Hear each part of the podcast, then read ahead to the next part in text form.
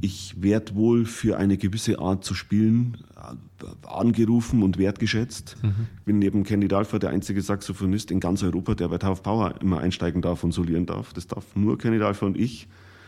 Dazu kommen wir noch. Okay, aber das darf ich, weil ich so spiele, wie ich Tenor spiele. Mhm. Und nicht, weil ich auch mich um mein Hinkebein Querflöte gekümmert habe oder die Klarinette wieder auffrische. Mhm. Und auch noch Tin Whistle und äh, Bassklarinette. Ich habe ähm, ich habe einfach den Sachverhalt akzeptiert, dass ich Tenorsaxophonist mhm. bin und das so gut ich kann in Bereichen, die mir am meisten liegen und Spaß machen.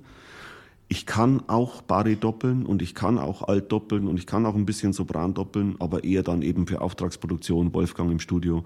Live auf der Bühne wird man mich zu 99,9 Prozent mit dem Tenor erleben. Und ich habe kein Problem damit zuzugeben, zu sagen, ich spiele schlecht Sopran, ich spiele sehr schlecht Querflöte. Ich habe kein Problem damit, weil mir macht das Tenor einfach Spaß und ich stehe dazu. Drei, zwei, eins.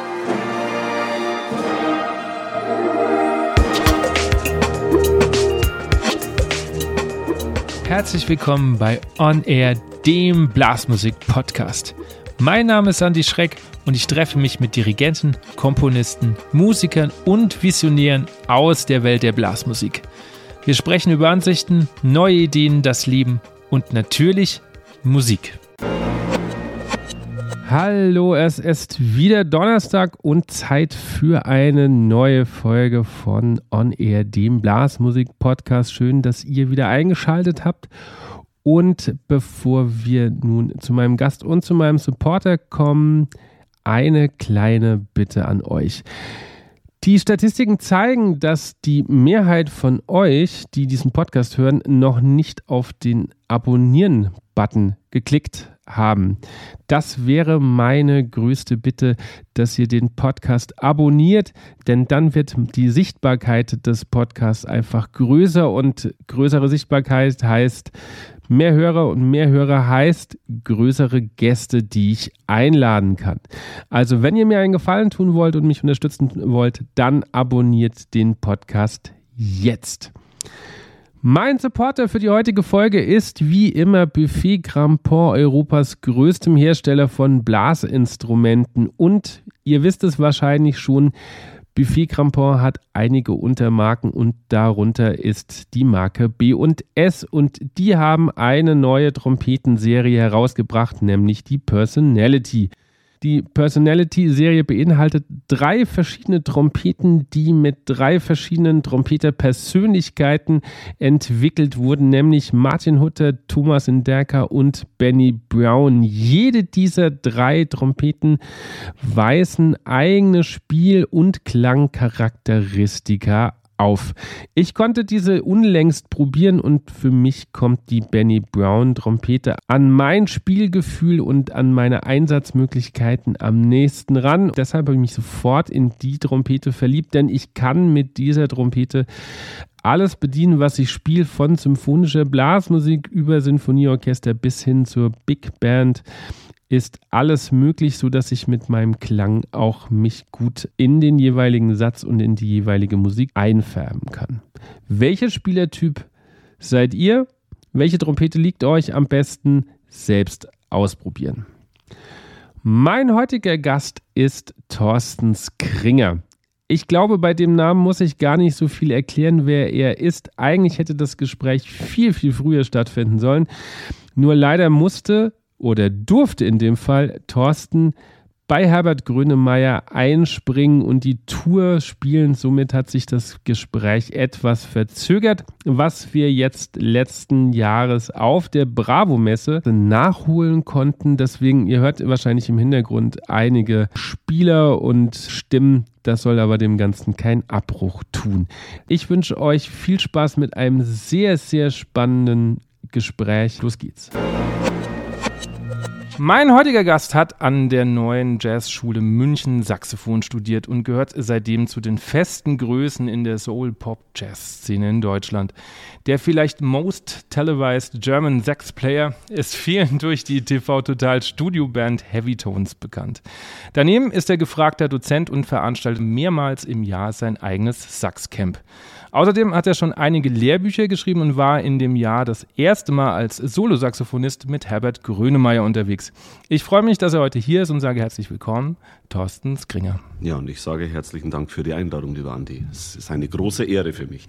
Es ist eine Ehre, dass du hier bist. Thorsten, was war das letzte Stück, was du dir mal bewusst angehört hast, bevor wir jetzt hier sprechen? Das letzte Stück, was ich mir bewusst angehört habe, ist tatsächlich, weil es im Moment meine neue Lieblingsplatte ist. Ähm, ich muss nur den Titel noch mal schnell schauen, wenn ich darf. Und Ja, zwar klar. Corey Henry, Ja, der unfassbare Orgelspieler, Ja. der mit Snarky Puppy weltberühmt Genau, ja. wurde und wahrscheinlich vorher schon weltberühmt war.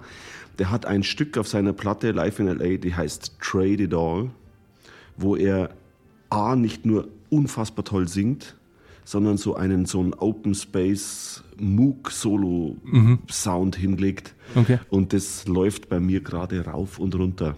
Also tatsächlich ähm, Musik im Moment ohne Bläser-Hintergrund, ohne Saxophon-Hintergrund.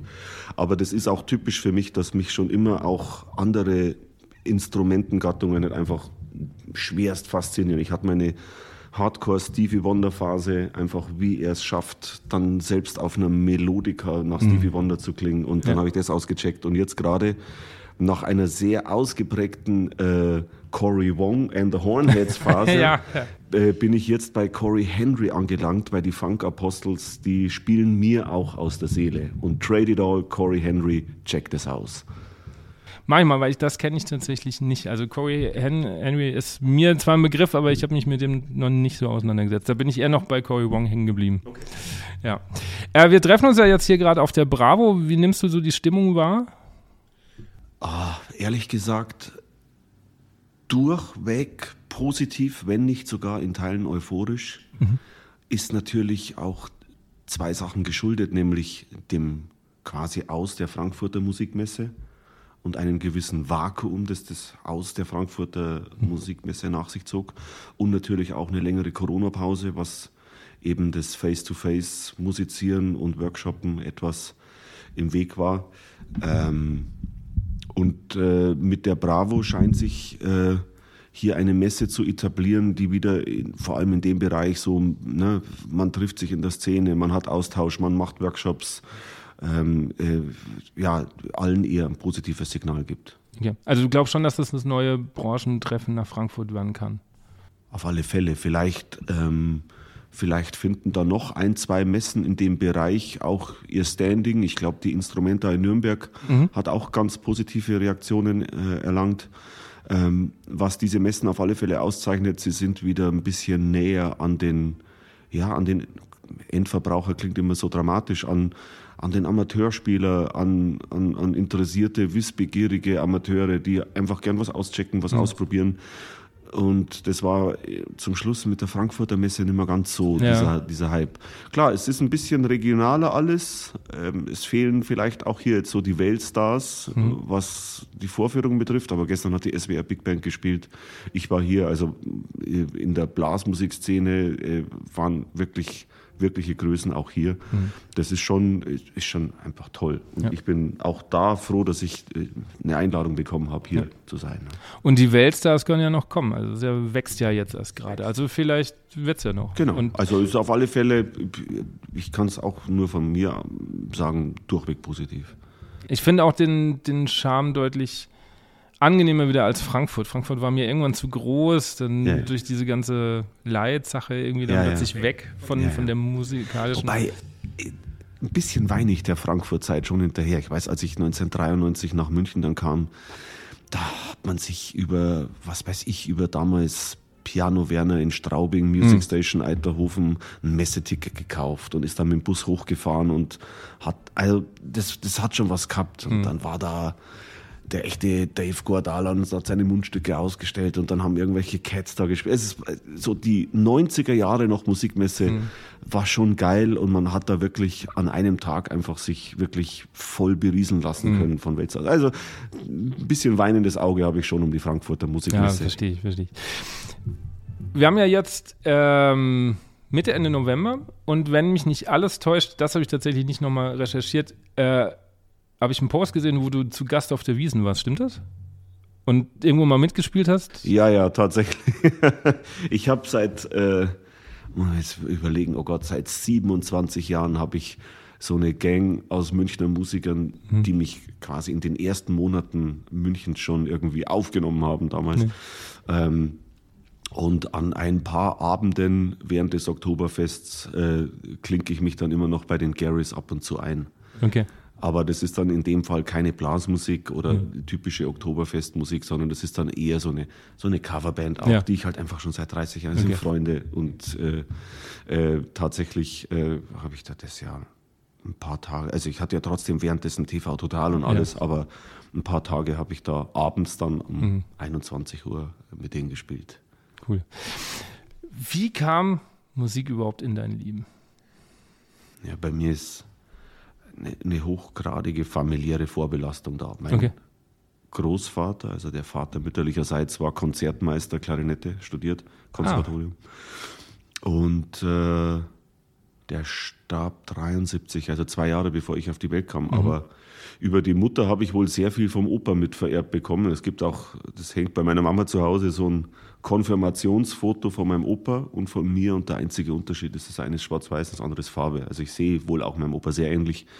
Und als ich dann so mit fünf, sechs Jahren sehr anscheinend sehr talentiert in der Blockflötengruppe mich geschlagen habe, äh, hat meine Mutter damals ähm, den Weg auf sich genommen und die verkaufte Klarinette vom Großvater zurückgekauft und mit der habe ich dann meine Jugend bestritten. Okay. War dann eben ja, Musikverein beim Professor Erich Löffelmann von der Berufsfachschule Plattling habe ich privaten Klarinettenunterricht erhalten.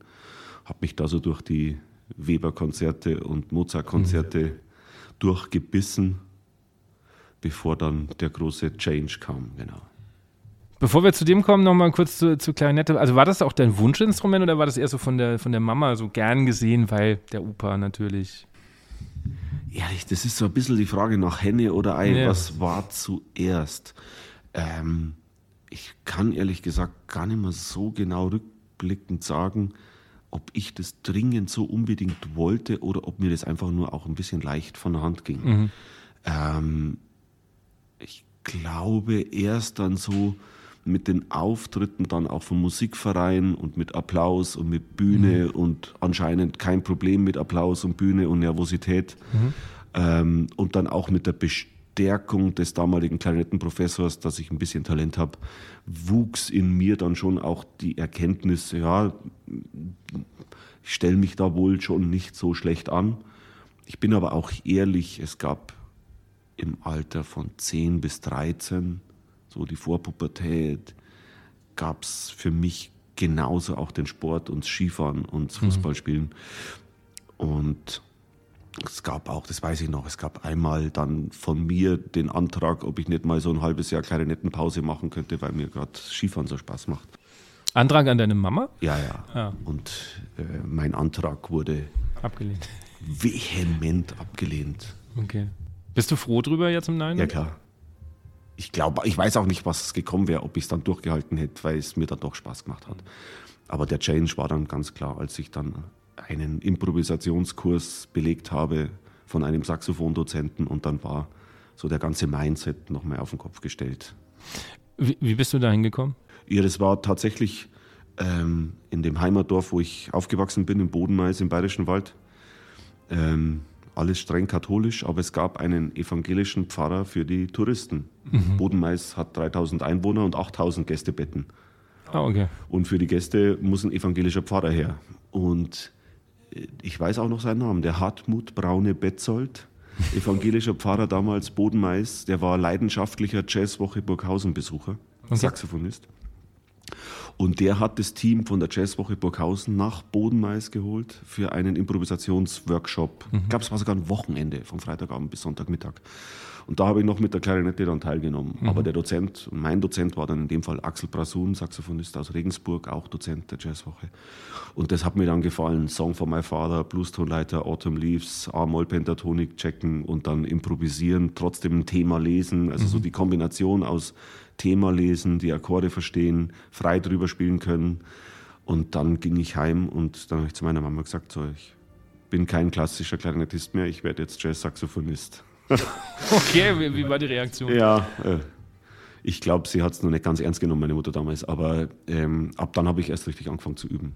Also Okay. dann war es eher so, sofort ein Saxophon-Musikverein ausgeliehen. Ähm, dann habe ich wirklich drei, vier, fünf Stunden am Tag geübt. Sanborn ausgecheckt, Brecker Brothers ausgecheckt, Macy Parker ausgecheckt. Und dann habe ich wirklich einfach die Stunden nicht mehr gezählt. Und vorher war es eher immer so, hey Thorsten, du musst eine Klarinette üben, am Mittwoch ist wieder Stunde bei Herrn Löffelmann. Und das war dann ab dem Zeitpunkt, wo wirklich Jazz und Popularsaxophon dazu kam.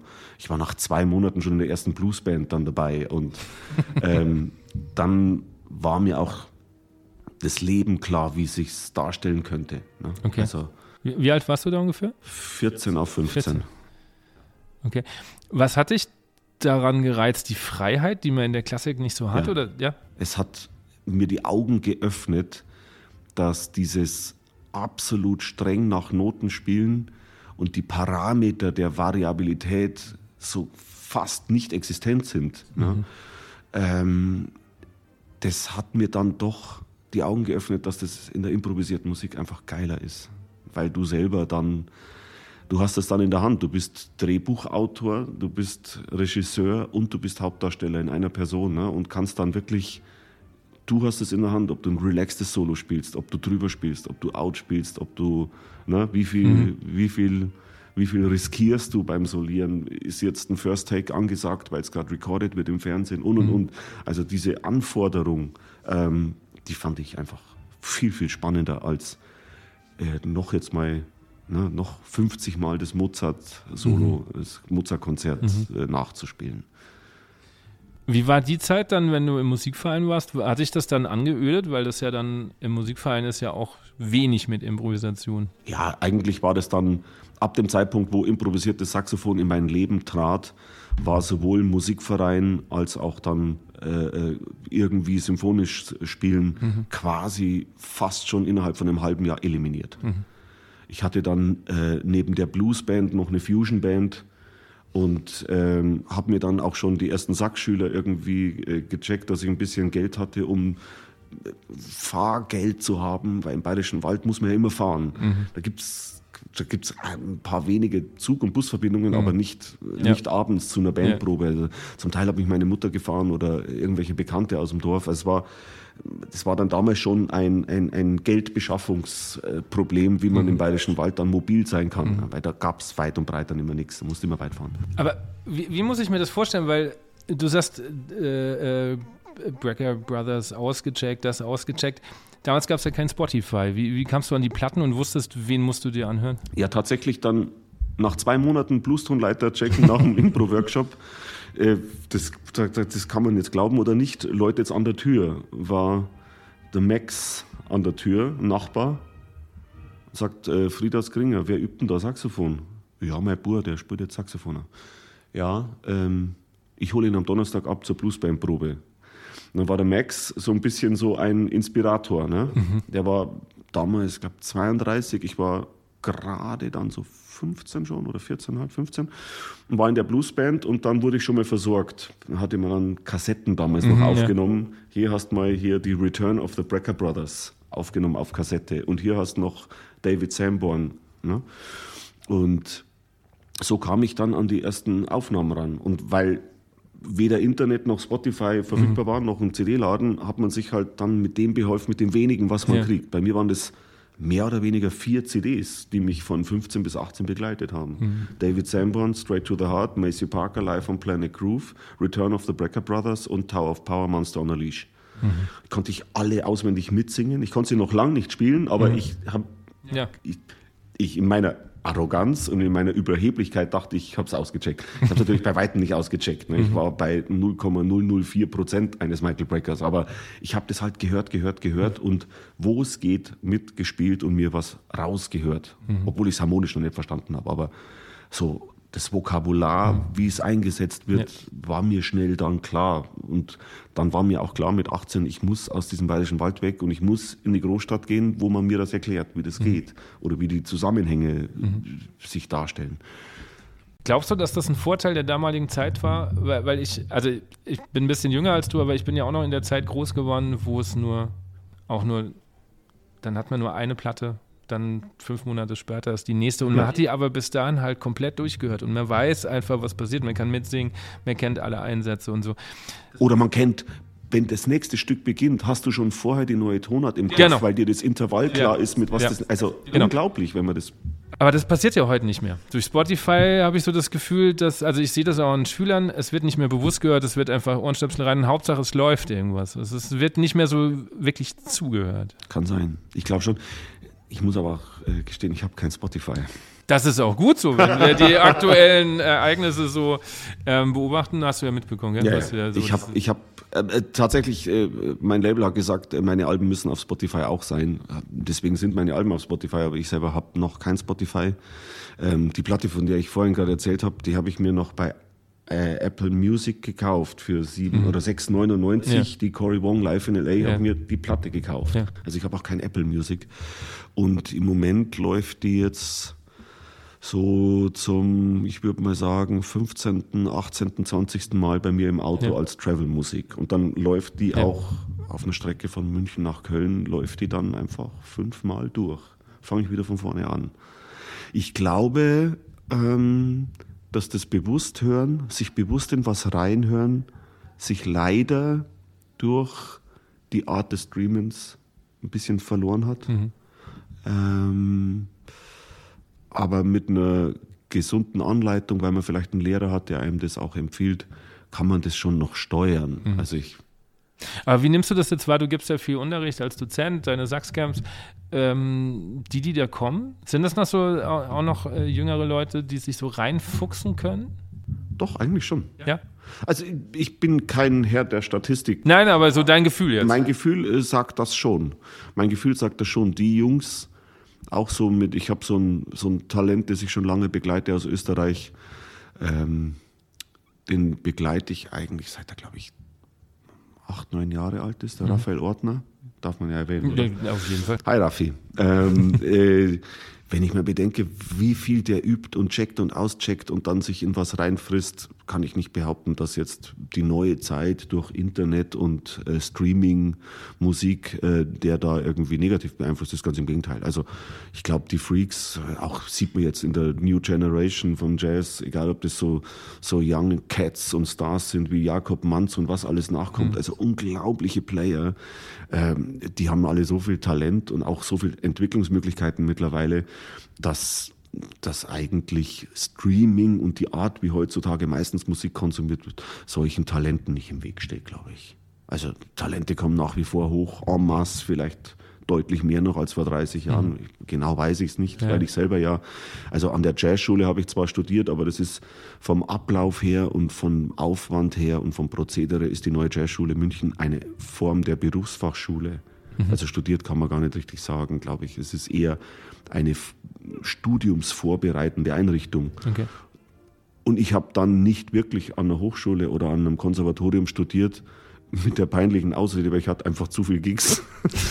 Aber ist doch, das ist doch gut. Und ich hatte aber auch schon noch ähm, sehr große Visionen, was ich gerne üben möchte, ohne dass mir ein Professor das verbietet zu üben, sondern seine Vision muss ich üben oder so. Also Okay. ich war schon sehr, sehr schwer belehrbar. Also selbst dann so mit 18, 19, 20 ähm, wollte ich nicht hören, dass es nicht reicht für einen Saxophonisten. Habe ich mir schon angehört mit 15. Okay. Ne, Ich wollte nicht hören, dass ich auf dem Holzweg bin, wenn ich Tower of Power oder Maceo Parker oder Michael Brecker auschecke. Ich wollte es einfach nicht hören. Ich wollte mir von meinen Heroes und von meinen Bands, die mir gefallen, das rausziehen, was mir gefällt und nicht so, jetzt mache ich irgendwie vier Jahre System A oder vier mhm. Jahre System B und ich muss alles, was, du, ja. so mich von Grund auf zerlegen lassen und neu, das wollte ich nicht. Ich hatte mhm. so Spaß am Saxophon spielen und ich wollte mir den nicht rauben lassen durch vielleicht einer pädagogischen Methode, die mir einfach nicht liegt. Mhm. Was hat deine Mama eigentlich dann gesagt, als du gesagt hast, ich werde jetzt wirklich Jazz-Saxophonist? Die war eigentlich relativ cool damit. Ne? Durch das, dass der Berufsstand Musiker bei uns familiär auch etabliert mhm. war wie Zimmermann. Der ja. Urgroßvater war Zimmermann und der Opa war Musiker und die Oma war Schneiderin und meine Mutter war gelernte Einzelhandelskauffrau. Also das sind alles normale Lehrberufe, Handwerksberufe und Musik ist auch ein normaler Handwerksberuf. Und ich war fleißig, ich war akribisch, ich war schon früh am Unterrichten. Ich habe dann damals schon als, für eine Revolution im Musikverein gesorgt, weil wir die Musikausbildung bei uns im Musikverein damals lief noch so, dass sie einen pensionierten Gymnasiumsmusiklehrer hatten, einen, der am Mittwochnachmittag von 15 bis 17 Uhr die Jugendausbildung geleitet hat. Ja, die Jugendausbildung hat dann wie folgt ausgeschaut. Die 15 neu einsteigenden äh, Kinder, die im Musikverein anfangen wollen, werden alle zusammengeworfen und zweimal kleine Trommel, eine Posaune, zwei Tuben, eine Trompete, zwei Klarinetten, ein Saxophon haben dann gemeinsam irgendwie Instrumentalunterricht von einem Lehrer, der keines der Instrumente gespielt mhm. hat. Heilloses Chaos. Und wir alle wissen heutzutage noch mehr als damals, dass die erste Stunde bei einem Fachlehrer sein sollte, der das Instrument spielen kann ja. und die ersten wichtigen Steps vermitteln muss, damit nicht ein falscher eingelernter Ansatz, ein falscher Fingersatz oder irgendwas. Ne? Mhm. Und ich habe dann dafür gesorgt, dass in diesem Musikverein die Ausbildung geändert wurde. Und zwar in jedem Register der Beste leitet die Jugendausbildung mhm. und bekommt auch 10 Mark die Stunde dafür. Mhm. Das war wirklich ein Novum. Also habe ich dann sehr schnell die Klarinettenausbildung übernommen und der beste Trompeter die Trompeten-Nachkömmlinge. Und wir haben uns abgesprochen, dass der Raum logistisch mhm. gut besetzt ist. Ähm, und das hat meine Mutter schon auch gesehen. Ja, den kann ich alleine lassen. Ne? Der mhm. unterrichtet und dann spielt er jetzt noch in der Bluesband und dann hat er noch eine Fusionband und dann geht er wieder unterrichten. Naja, die Matheaufgabe hat er verpasst kackt. Äh, dann wird es wohl eine 5 in Mathe, aber meine Mutter hat das eh so abgetan mit, naja, du bist eh Musiker. Mhm. Das passt schon. Ja.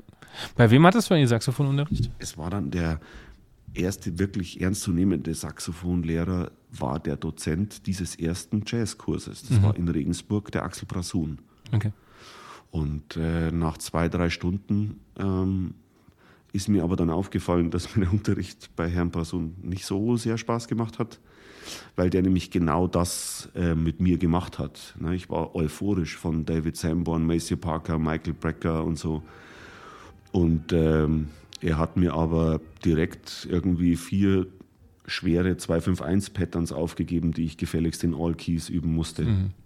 Und das habe ich nicht zu seiner Zufriedenheit bewerkstelligt als 15-Jähriger und wurde auch sehr schnell dann ähm, seitens dieses Lehrers äh, kommentiert mit, so wird's nie was mit dir und wenn mhm. du nicht übst, was ich sage, kannst du das eh gleich vergessen. Also der war sehr streng und er war auch für mein Empfinden sehr unpädagogisch, denn wenn mhm. ich dann mich reflektiere als Lehrer, wenn ich einen Schüler habe, der sagt, hey, ich habe hier acht Takte Michael Brecker ausgecheckt und ich habe mir hier 16 Takte David Sember Thema selber rausgehört und ich habe hier noch von Tower of Power mir die Bläser Section rausgehört, ohne alles, dann sage ich als Lehrer, krass, geil. Ne? Ich würde niemals hm. jemanden, wenn jemand so euphorisch für diese Musik brennt, so zur Sau machen, auf bayerisch gesagt. Ja, ja. Und ähm, nach, glaube ich, vier oder fünf Stunden habe ich das wieder beendet. Mhm und habe dann weiter, bis ich 18 war, wieder Michael Brecker, David Sanborn und Macy Barker. Und Aber das klingt ja schon auch sehr äh, autodidaktisch alles. Ja, ja schon. Na, also ähm, mir war klar, ich, ich, ich wollte eigentlich auch in Regensburg bei Herrn Brasun viel mehr noch Sound lernen, weil mhm. mir klar war, ich klinge immer noch wie ein Klarinettist, der ein Saxophon hat. Mhm. Das war noch nicht weg. Und das habe ich dann erst damit lösen können, dass ich dann in München als 18-Jähriger auf alle Sessions ging mhm. und jeden Player angehauen habe, hey, du klingst so geil, kannst mir eine Stunde geben, ich will mhm. da ein bisschen ne, dahinter steigen, was es genau ist. Also du hast ja quasi deine Sachen selber so zusammengesucht. Selber zusammengesucht. Und wenn mir einer eine wertvolle Stunde gegeben hat, ist das manchmal besser, wie wenn du ein Jahr bei einem Lehrer hast, der dich eher demotiviert oder der dich demoralisiert. Also ich habe mir einfach die guten Player geholt, eine Stunde geleistet und das dann aufgefressen, was die mir gesagt haben. Und das ist dann eher saxophontechnisch eher ein bisschen lockerer Ansatz, nicht ganz so verbissen wie bei der Klarinette, dass die Luft fließt. Und dann ging es auch schnell in die richtige Richtung. Okay. Ich habe gelesen, 2003 hast du den Yamaha-Contest gewonnen. War das so der erste entscheidende Schritt, um als Profi dann etablierter zu werden, weil ja dann auch diese Kooperation zustande kam? Ja, so? es war eine Übergangsphase bei mir da von 2000 bis 2003. Ähm, ich habe ja von 1993 bis 2000, Anfang 2001 relativ viel auch noch an städtischer Musikschule unterrichtet, in Regensburg, in Straubing und München. Und das Live-Spielen wurde da aber schon immer mehr. Also auch dann schon mit Bands außerhalb Münchens, weil sich der noch trifft, der den kennt. Und dann ähm, habe ich in der Übergangsphase dann gesagt, okay, ich höre jetzt das Unterrichten auf, ich gehe als Player all in. Ähm, ich muss aber, ich muss aber was veröffentlichen. Geht so nicht. Man kann nicht nur immer nur reden. Und im Zuge dessen habe ich dann 2002, 2003 mein erstes Lehrbuch geschrieben, die Sachs Clinics, habe mein erstes Album dann vorbereitet, weil ich Tom Politzer von Tough Power kennengelernt habe und wollte so ein Konzert organisieren. Also meine erste Solo-CD war eigentlich die Live-CD mit Tom Politzer schon von Tough Power. Und eben auch mein erstes Lehrbuch über Unterrichten und über Mikrotiming und ne, Sachs Clinics. Und zeitgleich mit dieser, also mit dieser Power, jetzt hau ich auch was raus, auch wenn es noch nicht vielleicht der Wahnsinn ist, aber ich hau jetzt was raus, ich hau eine CD raus, ich hau ein Lehrbuch raus, ich höre das Unterrichten auf, ich will mehr noch wahrgenommen werden.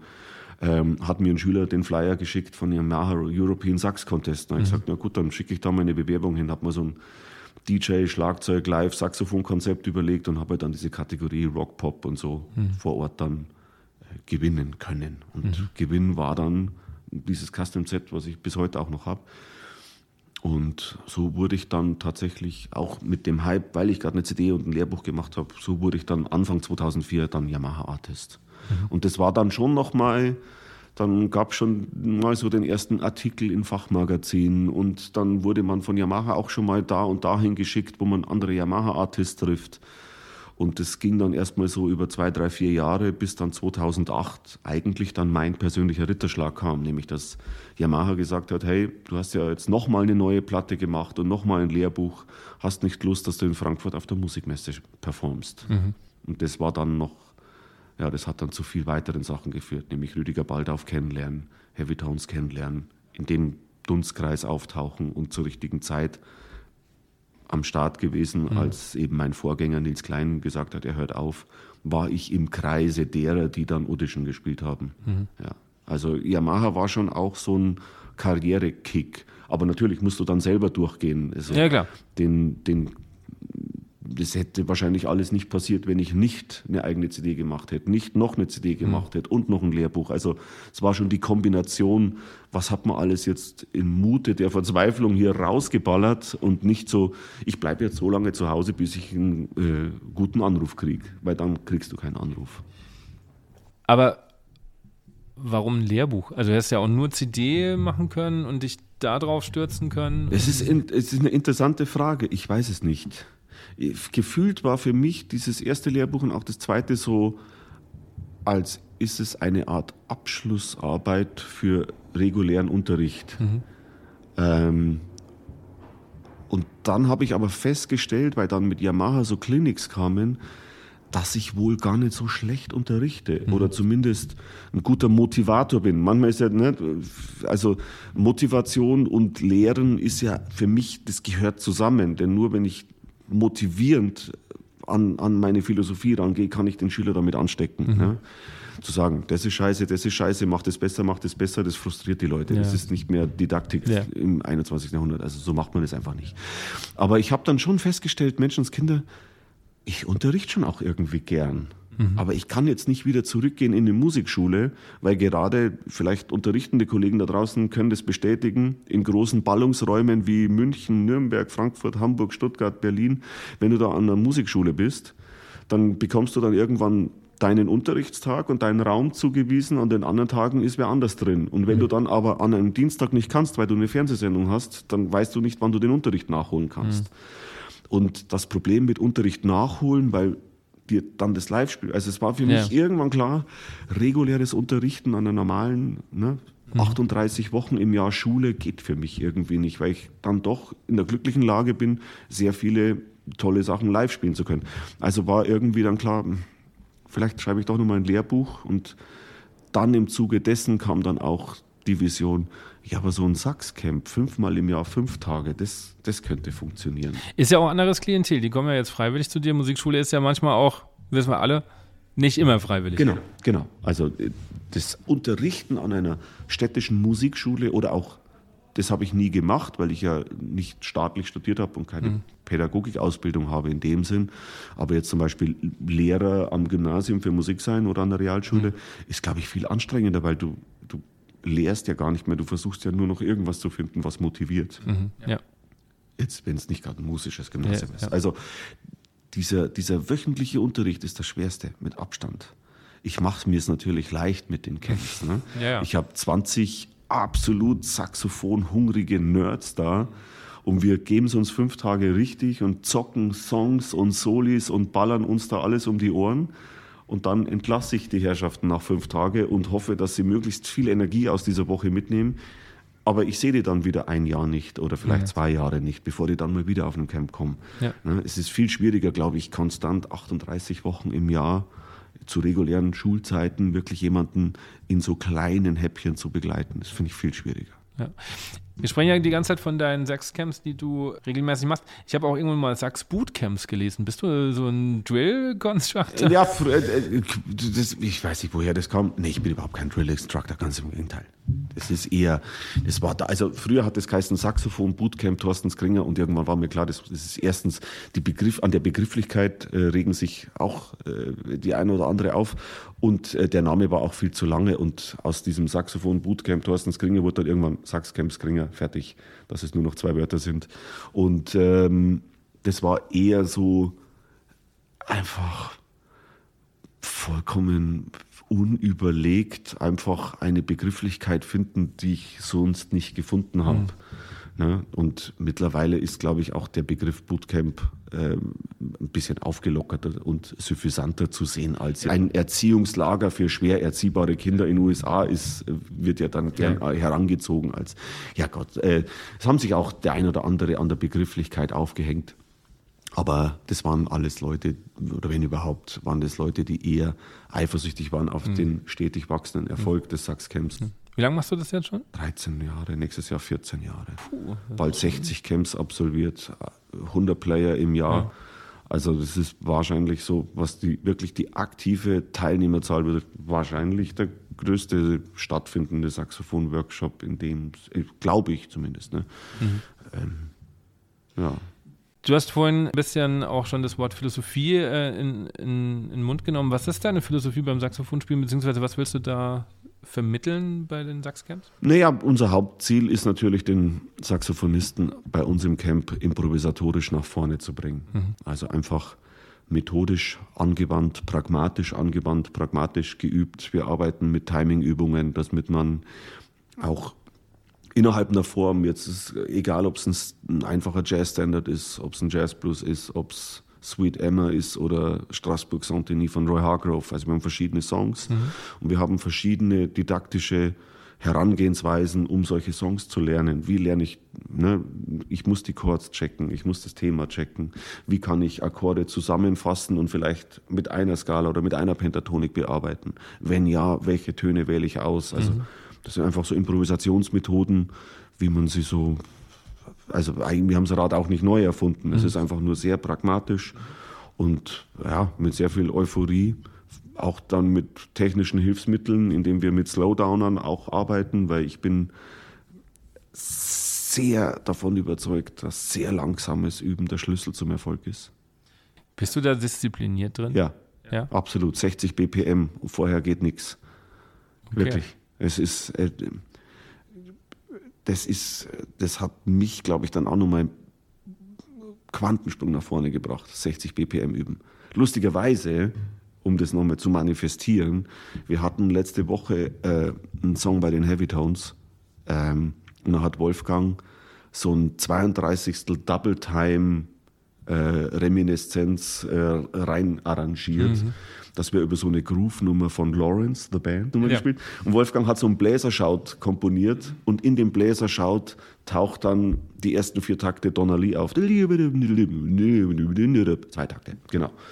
Und dann habe ich das nochmal gecheckt, dachte mir so, boah, krass, Donnelly, 27 Jahre her, wo ich das letzte Mal so richtig, okay, habe ich irgendwie letzte Woche wieder Donnelly geübt und ich habe in guter Bob Reynolds-Manier mit 60 BPM angefangen, komplett Donnelly wieder zu üben. Und habe dann festgestellt, bei dem Tempo merkst du genau, wo du, wenn du es zu schnell spielst, wo du tendenziell dich verspielen würdest. Mhm. Aber bei 60 BPM schaffst du es, dass du vom Fleck weg fehlerfrei spielst. Und wenn du vom Fleck weg fehlerfrei spielst, kannst du das, sagen wir mal, eindämmen, die Gefahr, dass du dich bei Takt 7 auf 8 oder Takt 14 oder so da immer an der gleichen Stelle mhm. verspielst. Es ist dieses 60 BPM üben. War jetzt auch eine Übung, die ich hier mit den Leuten gemacht habe. Ähm, Seit wann machst du das? Ah, immer, immer wieder, immer wieder mehr. Dann ist es auch vier, fünf Monate wieder weg und dann kommt es mhm. wieder, im Winter kommt es meistens wieder hoch. Aber wer, wer, hat dir das, den Tipp gegeben? Ähm, 60 BPM habe ich schon mal als ähm, Übeanleitung gehört von Eric Marienthal. Mhm. Chicory Electric Band, Saxophonist, krasser yes. Player. Das war aber schon die, der hat das ist unglaublich, das habe ich mir mal 95 gekauft, eine Leer VHS Videokassette von Eric Marienthal gekauft und in dem Video sagt er das. Und ganz berühmt wurde diese Übung nochmal durch einen Post vor zweieinhalb, drei Jahren zur Corona-Zeit von Bob Reynolds, der Saxophonist von mhm. Snarky Puppy. Der hat sich 20 Minuten dabei gefilmt, wie er nur den Ton G1 auf 60 BPM aushält. Und in dem Merchandise-Regal von Bob Reynolds, dem Saxophonisten, gibt es T-Shirts und Hoodies und Cappies, wo drauf steht 60 BPM, Ausrufezeichen. Das habe ich schon mal gesehen, aber ich konnte damit nichts anfangen. 60 BPM ist quasi die Message von dem Saxophonisten Bob Reynolds von Snarky Puppy. Hey Leute, alles, was ihr übt, fangt erstmal mit 60 BPM an. Egal, ob das dann ein Bebop-Stück ist auf 280 oder egal, ob es ein Funk-Stück ist auf 120. Mhm. 60 BPM ist the path to go. Und das mache ich so, das übe ich so. Ich übe das immer noch, auch wenn ich Sachen wiederhole, weil mhm. mein Üben besteht ehrlich gesagt zu 90 Prozent aus Sachen wiederholen. Mhm. Ich glaube, die meisten Leute verzetteln sich beim Üben, weil sie immer meinen, sie müssen wieder was Neues anfassen. Ja. Ich finde, wenn man sich mal anschaut, was man jetzt in meinen bescheidenen letzten 30 Jahren alles angerissen hat zu üben, dann besteht bei mir eigentlich eine Übeeinheit mit drei Stunden, äh, besteht in Wiederholen hey, kann ich jetzt Donnelly auch noch mit allen Chords? Kann ich Autumn Leaves noch immer, ein Zweitkeys kann ich äh, immer noch das Heavy Tones Programm auswendig, kann ich immer noch meine CD auswendig, kann ich die Stücke noch auswendig. Hey, ich habe mal irgendwie, was weiß ich, irgendwelche übermäßigen Dreiklänge in Sechzehnteln geübt. Kann ich das noch? Kann ich das mhm. noch? Kann ich das noch? Und dann wird man feststellen, dass man eigentlich sich zwei Jahre einsperren kann, indem man nur wiederholend übt. Ist es noch in die Finger? Ist es noch da? Ist es vom Mindset noch da? Ist es abrufbar, wenn ich improvisiere? Mhm. Also gibt es viel zu tun, aber Viertel 60, 60 BPM ist the key. Okay. Zuschauerfrage kam auch, wie dein Üben aussieht. Also übst du noch täglich? Mal weniger, mal mehr. Also jetzt muss ich auch, brauche ich nicht lügen, wenn ich, äh, ähm, wenn ich jetzt gerade so wie aktuell jeden Tag selbst Autofahren bin. Mhm. Ich fahre jetzt Stuttgart zurück nach München, Dienstag München, Köln, dann fahre ich mit dem Auto Köln, Hamburg, Hamburg, Berlin, Berlin, Dresden, Dresden, München, München, Köln, Köln, Saarbrücken. Ähm, da geht mir natürlich durch den Travel und durch die Orga Übezeit flöten. Mhm. Aber zum Beispiel ähm, die beste Zeit zum Üben war während der Herbert Grönemeyer Tour. Mhm.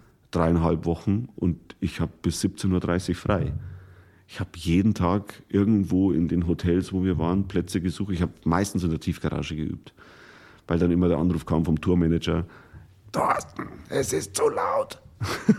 Aber ähm, auf Tour konnte ich wahnsinnig viel üben. Und vor der Tour hatte ich auch ein bisschen Zeit. Ähm, da übe ich dann schon so meine drei, vier Stündchen. Mhm. Dann nicht unbedingt täglich, aber sagen wir mal vier bis fünf Tage die Woche kriege ich dann hin im Winter. Jetzt aktuell, jetzt im November, kriege ich es nicht so oft hin, aber dann mhm. kriege ich drei Tage die Woche üben hin. Wenn wir gerade beim Üben sind, äh, vorhin kam nämlich noch eine Frage, ich muss noch mal kurz nachgucken. Hast du vielleicht Tipps für Obertonübungen? Ja, schwer zu beantworten, ähm, weil ich anhand der Frage jetzt nicht ganz erläutern kann, ob jemand per se mit Obertönen Probleme hat, sie zu erzeugen oder ob ich eine konkrete Obertonübung empfehle. Ähm, ich habe da auch immer nur angekratzt und hatte dann so zwei, drei Obertonübungen, die ich dann permanent mache, natürlich. Mhm. Ne, von Tief H, Tief B und Tief C aus versuchen, sämtliche Obertöne zu erwischen bis zur dritten Oktave. Mhm. Also, dass man wirklich Oktave 1 klammern wir mal aus, mhm. Quinte, erste Oktave, zweite Oktave, Terz, zweite Oktave, zweite Quinte über der zweiten Oktave, Septim, dritte Oktave None. Bis dahin mhm. ein paar tiefe Töne, das habe ich immer wieder, auch mal mache ich das. Mhm. Aber meine Lieblingsobertonübung, ich hoffe, ich kann dir jetzt so erklären, dass man das äh, ohne Notenbild nachvollziehen kann, einfach sagen wir mal, die erste wichtige Obertonreihe ist ja die Quinte über der Oktave. Mhm. Ne, dass man einen tiefen Ton nimmt, tief B, und man erzeugt F2 drüber. Und dann versuche ich halt chromatisch eine ganze Tonleiter hochzuspielen und klinge quasi anderthalb Oktaven versetzt. Also, dass mhm. ich diesen, dieses Duodezim-Intervall einhalte und wieder zurück.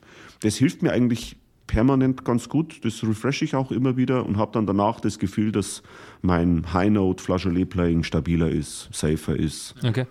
Ja, mache ich schon. Ähm, noch eine Frage was magst du lieber, improvisieren oder spielen nach Noten? Ich würde jetzt improvisieren sagen, sonst hast du wahrscheinlich, oder das hat dich ja ziemlich gepackt auch. Ja, wobei dann in meinem realen Leben, wie es jetzt sich so darstellt, als jetzt hauptsächlich seit 15 Jahren Saxophonist der Heavytone zu sein, ist schon mein Steckenpferd auch das in einer Dreier-Section zu spielen. Mhm. Und das erste Hauptaugenmerk gilt da natürlich, also bis in den Nano atomaren Bereich vorzudringen, dass die Section präzise und tight ist und mhm. zwangsläufig präzise das liest, was da steht. Mhm. Mit allen Phrasierungszeichen, mit allen Notenlängen, die wir ausmachen. Ne, halten wir den bis zur 4 oder halten wir den bis zur 1? Starten wir den Fall auf der 2 oder auf der 1 und schon und so weiter? Haben wir Shortfall, Longfall? Also wir sind da sehr penibel. Und das ist schon auch Großteil meiner Arbeit. Aber dann freue ich mich natürlich auch, wenn innerhalb eines Stücks oder einer, eines Tunes dann für mich auch noch ein Solopart rausspringt. Mhm. Also ich würde mal sagen, im realen Leben, wie ich so stattfinde, ist es eine Zweiteilung, also präzises Sectionspiel, gerade bei den Heavy Tones unter Wolfgangs Arrangements, plus die Solier, mhm. Soliergeschichten, ja. Hast du einen Tipp, wie man Timing üben kann? Oh, Gretchenfrage. Ich habe noch eine Gretchenfrage. Äh, Warte mal ab. Ist schwierig, weil ich erlebe das zum Beispiel, dass es bei meinen Sachscamps auch, es gibt manchmal ähm, späte Musikquereinsteiger, mhm. die ihr Leben lang nie Musikunterricht hatten und dann mit 50 sich den Traum realisieren, Saxophon, und die haben keine musikalische Vorprägung. Für die ist Rhythmik quasi die Dauerbaustelle ganz mhm. gern mal.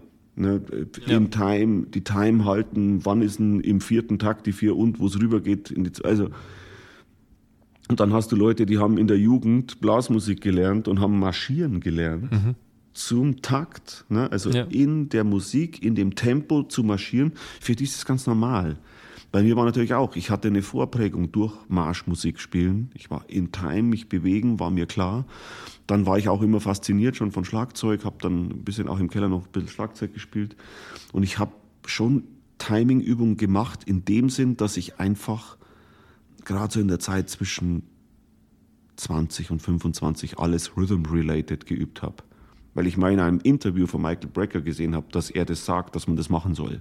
Kannst du das kurz erklären für die, die jetzt mit dem Begriff nichts anfangen können? Also quasi, egal ob ich eine Tonleiter übe, egal ob ich versuche, Akkordarpeggios von einem Song zu üben, egal ob ich ein Stück zu, ich habe das immer entweder mit quasi Rhythmus-Begleitautomatik geübt. Mhm. Ich hatte damals so ein PSR-Keyboard von Yamaha im Unterrichtsraum und habe mir entweder einen binären oder einen ternären Schlagzeuggroove eingestellt mhm. und das Temporädchen verändert. Und wenn das Tonleiterübungen waren à la Joseph Viola Tackling auf Saxophon oder ob das Patterns waren von Patterns for Jazz, ich habe nie einfach Timing frei geübt, sondern ich habe alles immer Rhythm-related geübt. Und dann ist das, glaube ich, auch schon die Beantwortung der Frage. Also es gibt nicht die Timing-Übung. Es gibt nicht spezielle Timing-Übungen, sondern es gibt ein gesundes Maß. Man muss sich selbst da abholen, wo man steht. Und wenn man das Problem hat, bei einem Slow Blues die Viertel zu spüren, dann muss man da anfangen. Und wenn die Viertel zu schnell sind, dann musst du bei einem Slow Blues ganze Noten spielen. Und zwar so, dass du nicht mehr beschäftigt bist, welche Töne du spielst, weil das klar ist, die drei Stufen des Slow Standard Blues, sondern okay, meine drei Stufen kann ich jetzt, jetzt konzentriere ich mich auf die Time und dann spiele ich zwölf Takte lang nur ganze Noten und höre zu, wann ist die nächste Eins. Ganz einfach ist es. Merkst du einen Unterschied in deinen Workshops, ob das Saxophonisten sind, die eher vom, vom Jazz oder vom Funk kommen oder eher, sagen wir mal, aus, aus der klassischen symphonischen Ecke? Ja, doch. Vor allen Dingen Timing? Weniger sogar vom Timing, mehr vom Sound. Okay. Von der Soundvorstellung, weil ja. symphonische Saxophonisten oder Saxophonisten, die lange in der klassischen Ausbildung steckten, die haben tendenziell, tendenziell einen festeren Ansatz spielen mehr Druck von der Unterkiefer-Unterlippen-Konstellation, spielen tendenziell vielleicht sogar auch ein anderes Setup, also klassische Mundstücke. Also ich finde, wer aus dem symphonisch-klassischen Bereich kommt, ist viel schneller enttarnt durch seine Soundästhetik als mhm. durch Timing. Okay. Ja, ähm, aber natürlich auch, man hört, ob jemand schön laid-back Swing spielen kann jemand, der Hardcore aus der Klassik kommt, äh, bei dem klingt es oder swingt es in der Regel immer so ein bisschen anders. Mhm. Ne?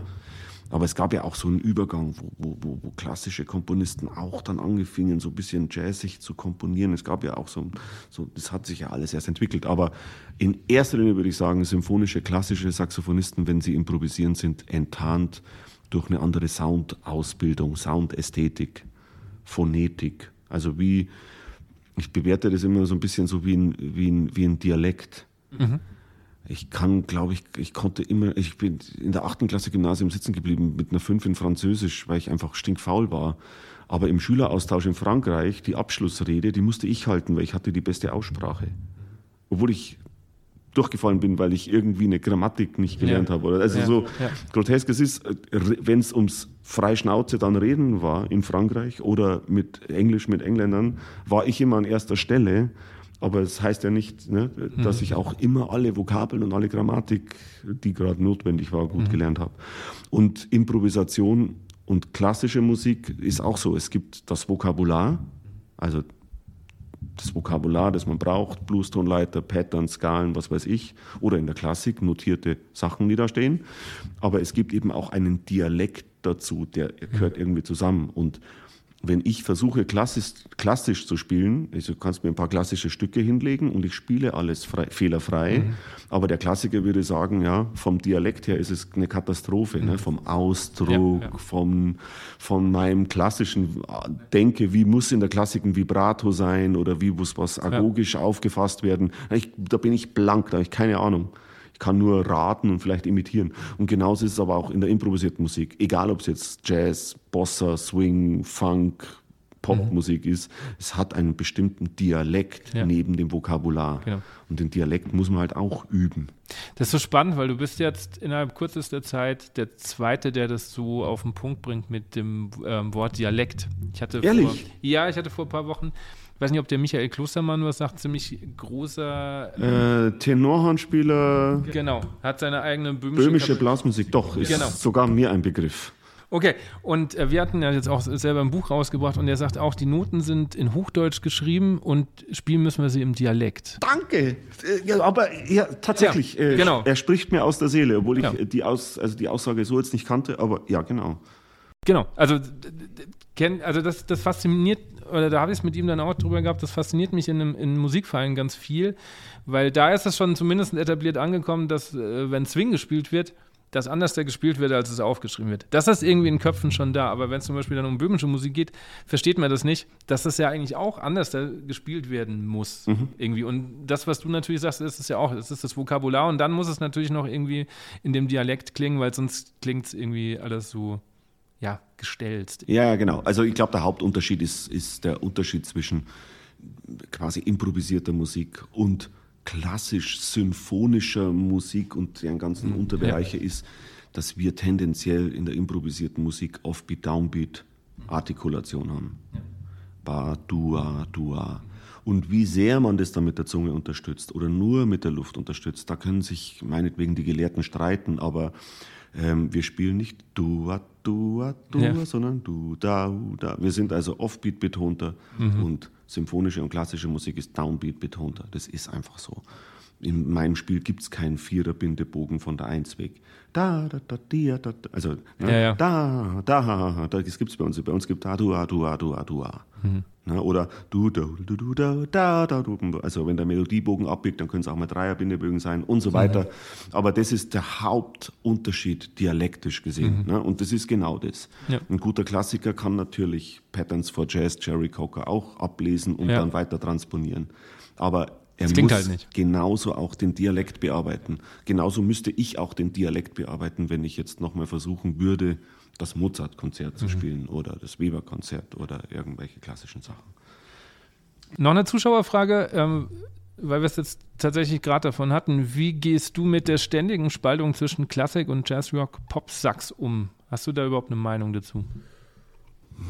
Ich weiß gar nicht, ob ich dazu eine Meinung haben muss. Ich, ich, ich, ich glaube, dass das populare Lager, also Jazz, Rock, Pop, populare Musik, Beat-Musik, Rhythm-related Music, so bezeichne ich es ich immer ganz gern, ähm, dass wir so ein bisschen toleranter sind. Mhm.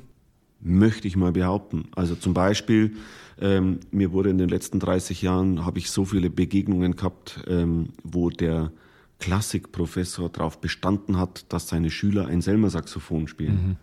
Ich weiß nicht, ob es das noch gibt, ich möchte da niemandem zu nahe treten, aber ich kenne Epochen und klassisch studierte Leute, die mir das so bestätigt haben. Ich möchte keinen Namen nennen. Ähm, ich weiß nicht, ob ich irgendeinen Professor für Jazzsaxophon kenne, der seinem Studenten vorschreibt, welches Horn sie zu spielen haben. Wenn überhaupt, sagt er, hey, ihr braucht ein gutes Horn und es muss gut eingestellt sein. Aber ob ihr ein altes Selmer spielt, ein neues Yamaha oder ob ihr ein Yamaha, also das ist, ich glaube, so die Grundhaltung in der popularen Musik ist ein bisschen entspannter, mhm. obwohl wir auch uns den Arsch abüben müssen. Ja. Und ob auch die Konzepte, also ne, das ist alles gleich ähm, von der Arbeitsintensität. Ja. Das kannst du mir nicht erzählen, dass äh, die berühmtesten weltweit führenden klassischen Saxophonisten vier Millionen Stunden mehr geübt haben, als ein Michael Brecker geübt hat. Das ist also die Arbeitsintensität. Ihr, übt, ist gleich. ihr übt halt was anderes. Ihr, ihr übt halt was anderes, genau. Genau, ihr übt Changes und genau. Licks und so und die anderen üben halt Orchesterstellen. Und mir geht's, muss ich ganz ehrlich sagen, mir geht's so, wenn ich die klassischen Saxophonisten höre, falle ich vor Demut und Ehrfurcht und Frustration um, auf welchem technischen Niveau diese Herrschaften alle miteinander Saxophon spielen. Also da falle ich vom Glauben ab, was für eine schier artistische Technik bei den klassischen Saxophonisten am Start ist. Da falle ich tot um. Aber ich muss auch so viel sagen dürfen, dass mir die Soundästhetik und die Soundphilosophie eines David Sanborn, Michael Breckers, John Coltrane's besser gefällt. Also für mich ist der ja. Saxophon-Sound den Leuten, also ich finde, es gefällt mir einfach besser. Ja, ja Aber ich, ich erstarre in Ehrfurcht bei sehr vielen klassischen, also eigentlich so gut wie allen professionellen klassischen Saxophonisten. Ich habe aber schon oft vernommen, dass ähm, wir Jazz-Saxophonisten für klassische Saxophonisten ganz gern mal eher so Laubbläser sind oder so. Ich weiß nicht, ob ob das, ob das okay. sich dann auch äh, mittlerweile ein bisschen bessert. Ich kenne halt auch, weil es gibt halt sehr wenig Schnittmengen. Ich ja. habe mal für so eine Lehrerausbildung in Österreich einen, einen österreichischen klassischen Saxophonisten kennengelernt, der war total locker. Ich glaube, das ist auch so ein bisschen die ältere Generation hm. der klassischen Saxophonisten, die waren da strenger. Ich glaube auch, dass sich das mittlerweile bei den Klassikern ein bisschen lockert. Also ich, ich kann das nur aus der Trompetenwarte äh, beurteilen. Also ich weiß, dass es auch zu meiner Zeit, also ich habe jetzt auch vor 10, 15 Jahren studiert, ähm, noch Professoren und Dozenten gehabt, die auch vorgeschrieben haben, welches Mundstück gespielt werden soll. Also hatte ich jetzt Gott sei Dank ja, nicht. Ja. Und ich habe ähm, auch mitbekommen, dass es welche gab, die das jetzt nicht so cool fanden, dass man am Wochenende jetzt, was weiß ich, Blasmusik, Jazz, irgendwas gemacht hat.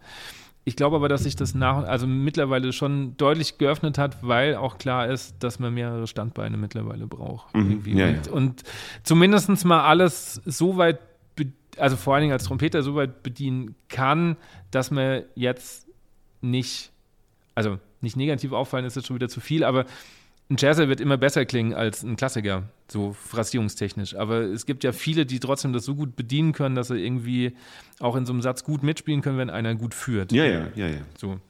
Ähm, also ich glaube schon, dass das da auch aufbricht. Also es könnte vielleicht beim Saxophon. Ich denke, dass es aufbricht, ja. Ich denke ich denk auch, dass es aufbricht, dass es ein bisschen moderater wird. Aber ich, ich weiß noch, in den 90er Jahren ähm, wurde mir auch dann berichtet von dem ein oder anderen klassischen Saxophonstudenten, dass ihm sein Professor verboten hat, am Wochenende noch in der Big Band zu spielen. Das, das gab es. Ja. Und äh, ich habe noch nie noch nie in meinem ganzen Leben gehört, dass irgendein Jazzprofessor für Saxophon seinem Schüler verboten hat, mal eine Bachsonate zu üben am Saxophon, sondern eher noch darin bestärkt hat, ja, check das auch mal aus. Das, ja. Ne? Ja, also ja. ich glaube, die, das ist das, was ich eingangs eben oder eingangs deiner Frage meinte, die Toleranz der Jazzmusik und auch die Respektanz und die Anerkennung für die Klassik ist, glaube ich, aus dem Jazzlager her größer als, als in manchen Teilen noch andersherum. Siehst du dich eher als Pop- oder Jazz-Saxophonist? No, ich sehe mich als Saxophonist. Okay. Die Unterscheidung äh, Pop, Jazz, Funk, Soul, Bossa, das, die, die gibt es bei mir gar nicht. Ja, äh, ich, ich würde es eher so bewerten, ich versuche in Musikrichtungen und Stilistiken stattzufinden, die mir auch gefallen. Ganz klar. Und äh, ich bin kein Modern Free Jazz Typ. Mhm. Das gefällt mir halt nicht. Ja. Ne, schon allein von der, von der Nennung meiner Erstidole ist auch mehr oder weniger der Path ganz klar. Ne? Ja. Ich stehe halt auf bisschen auf Backbeat-Musik mehr mhm. als Fast Swing. Mhm. Ich kann mich aber auch begeistern für Fast Swing, weil das ist, da halte ich es mit Maceo Parker, ne? Jazz is the teacher and Soul und Funk is the preacher. Ja. Ähm, ähm, man braucht aber beides und ich würde und ich sage das nicht, um mich in ein besseres Licht zu stellen. Ich finde dann immer wieder noch auch gefallen, wirklich Standards zu checken, weil es mir dann auch im Funk oder im Pop oder im, weißt du, ich, ich habe ich hab letzten Winter irgend so einen alterierten Michael Brecker 12-Key Apparillo mir vorgenommen und ich habe ihn hinbekommen in allen zwölf. Mhm. Ähm, und das hat mich dann so beeinflusst, dass dann der alterierte Michael Brecker das, äh, das alterierte Michael Brecker Vokabular ist auch äh, dann auf ein Herbert Grönemeyer Solo reingefunden hat. Ne? Mhm. Also das, das überhaupt in Genres zu unterteilen, sehe ich gar nicht. Aber ich bin nicht jemand, den man ins klassische Straight Ahead Lager, Straight Ahead Jazz Lager reintun würde. Ich weiß, dass meine Nische, die ich für mich auch gefunden habe, die Musikrichtungen sind, die mir mhm. am meisten gefallen. Ich hatte gestern ähm, ein sehr interessantes Gespräch mit einem jungen Nachwuchsspieler, den Johannes Mimler. Ja. ja. Genau. Ähm, Tenorist. Tenorhandspieler, genau. Genau, äh, Heeresmusiko. Ja, also, ja. Super, super nettes Gespräch hatten wir an der Bar. Herzliche Grüße an der Stelle. Ähm, der hat mir fast schon, also für sein jugendliches Alter, äh, hat er mir aus der Seele gesprochen, weil er gesagt hat, wenn man sich immer nur um seine Schwächen kümmert, und seine Schwächen äh, quasi ein bisschen verbessert, ist man unterm Strich dann nur Durchschnitt. Ja. Man muss viel, viel mehr Effort und Aufwand in seine Stärken investieren. Dann strahlt man aus irgendwas heraus. Und irgendwann habe auch ich für mich eingesehen, ähm, mein Effort und mein, mein Streben und mein Handeln ist nicht unter Zwang und unter Schweiß und Tränen jetzt noch auf Biegen und Brechen Querflöte üben zu müssen, weil ich meine, ich muss Querflöte üben, damit ich auch mal bei einer WDR Big Band aushelfen mhm. kann. So. Kannst du Querflöte? Ich bin der weltweit Vorsitzende der schlechtesten Querflötenspieler. Das kann nicht sein, weil Zeiten. das bin ich. Nein, nein, nein, nein, nein. Ich, äh, ich krieg da nicht mal einen Ton raus. Nein, nein, es, es, dann bist du ziemlich genau auf bin meiner. Dann bist, du, dann bist du, bist du auf meiner Wellenlänge. Also ich habe auch dann irgendwann gesagt, hey, Ich werde wohl für eine gewisse Art zu spielen äh, angerufen und wertgeschätzt. Mhm. Ich bin neben Candy Dalfer der einzige Saxophonist in ganz Europa, der bei Tough Power immer einsteigen darf und solieren darf. Das darf nur Candy Dalfer und ich. Dazu kommen wir noch. Okay, aber das darf ich, weil ich so spiele, wie ich Tenor spiele. Mhm. Und nicht, weil ich auch mich um mein Hinkebein Querflöte gekümmert habe oder die Klarinette wieder auffrische. Mhm. Und auch noch Tin Whistle und äh, Bassklarinette. Ich habe ähm, ich habe einfach den Sachverhalt akzeptiert, dass ich Tenorsaxophonist mhm. bin und das so gut ich kann in Bereichen, die mir am meisten liegen und Spaß machen. Ich kann auch Bari doppeln und ich kann auch Alt doppeln und ich kann auch ein bisschen Sopran doppeln, aber eher dann eben für Auftragsproduktion, Wolfgang im Studio. Live auf der Bühne wird man mich zu 99,9 Prozent mit dem Tenor erleben. Und ich habe kein Problem damit zuzugeben, zu sagen, ich spiele schlecht Sopran, ich spiele sehr schlecht Querflöte. Ich habe kein Problem damit, weil mir macht das Tenor einfach Spaß und ich stehe dazu. Was, was reizt dich am Tenor mehr als am Alt zum Beispiel? Weil zum Beispiel Eric Marienthal ist genau, ja Alt. Tatsächlich in der Anfangszeit hatte ich mehr Alt-Heroes als mhm. Tenor-Heroes, habe aber schon direkt mit Tenor begonnen mhm. und habe dann auch sehr früh Sanborn, Kenny Dalfer, Maceo Parker, Eric Marienthal Sachen am Tenor dann gezockt. Also ich war sehr schnell dann auch in den High Notes schon drin. Und obwohl Michael Brecker schon immer da war, aber der war mir natürlich mit 15 eigentlich noch zu hoch. Also mhm. ich konnte mir von David Sanborn und Maceo natürlich mehr Sachen raushören als jetzt Michael Brecker. Erst später kam das dann, dass dann wirklich die Tenoristen auch in mhm. meinem Höralltag die Überhand nahmen. Mhm. Also wirklich intensiv dann Michael Brecker gehört, viel intensiver dann auch noch John Coltrane gehört, viel intensiver noch Bob Minzer und die Yellow Jackets gehört und so. Also die Tenor und Joshua Redman, nicht so, also die wurden dann schon deutlich mehr die Tenoristen mhm. dann als die Altisten. Und ich spiele wahnsinnig gern alt. Ich habe dann auch sofort einen Sound im Kopf, wie es klingen muss. Ist, ich äh, tue mich dann nur einfach schwerer. Okay.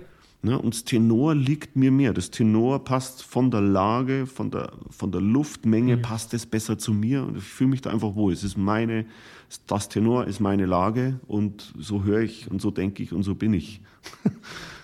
Du hast gerade gesagt, wir, wir müssen mehr Stärken eigentlich fördern, anstatt immer Schwächen, an allen Schwächen zu arbeiten. Aus, ja. aus, zu Merzen, wann war dir das klar? Weil das ist ja schon eine sehr reife, weil du gerade sagst, der Johannes ist ja noch sehr jung ja. und er hat das für sich schon begriffen.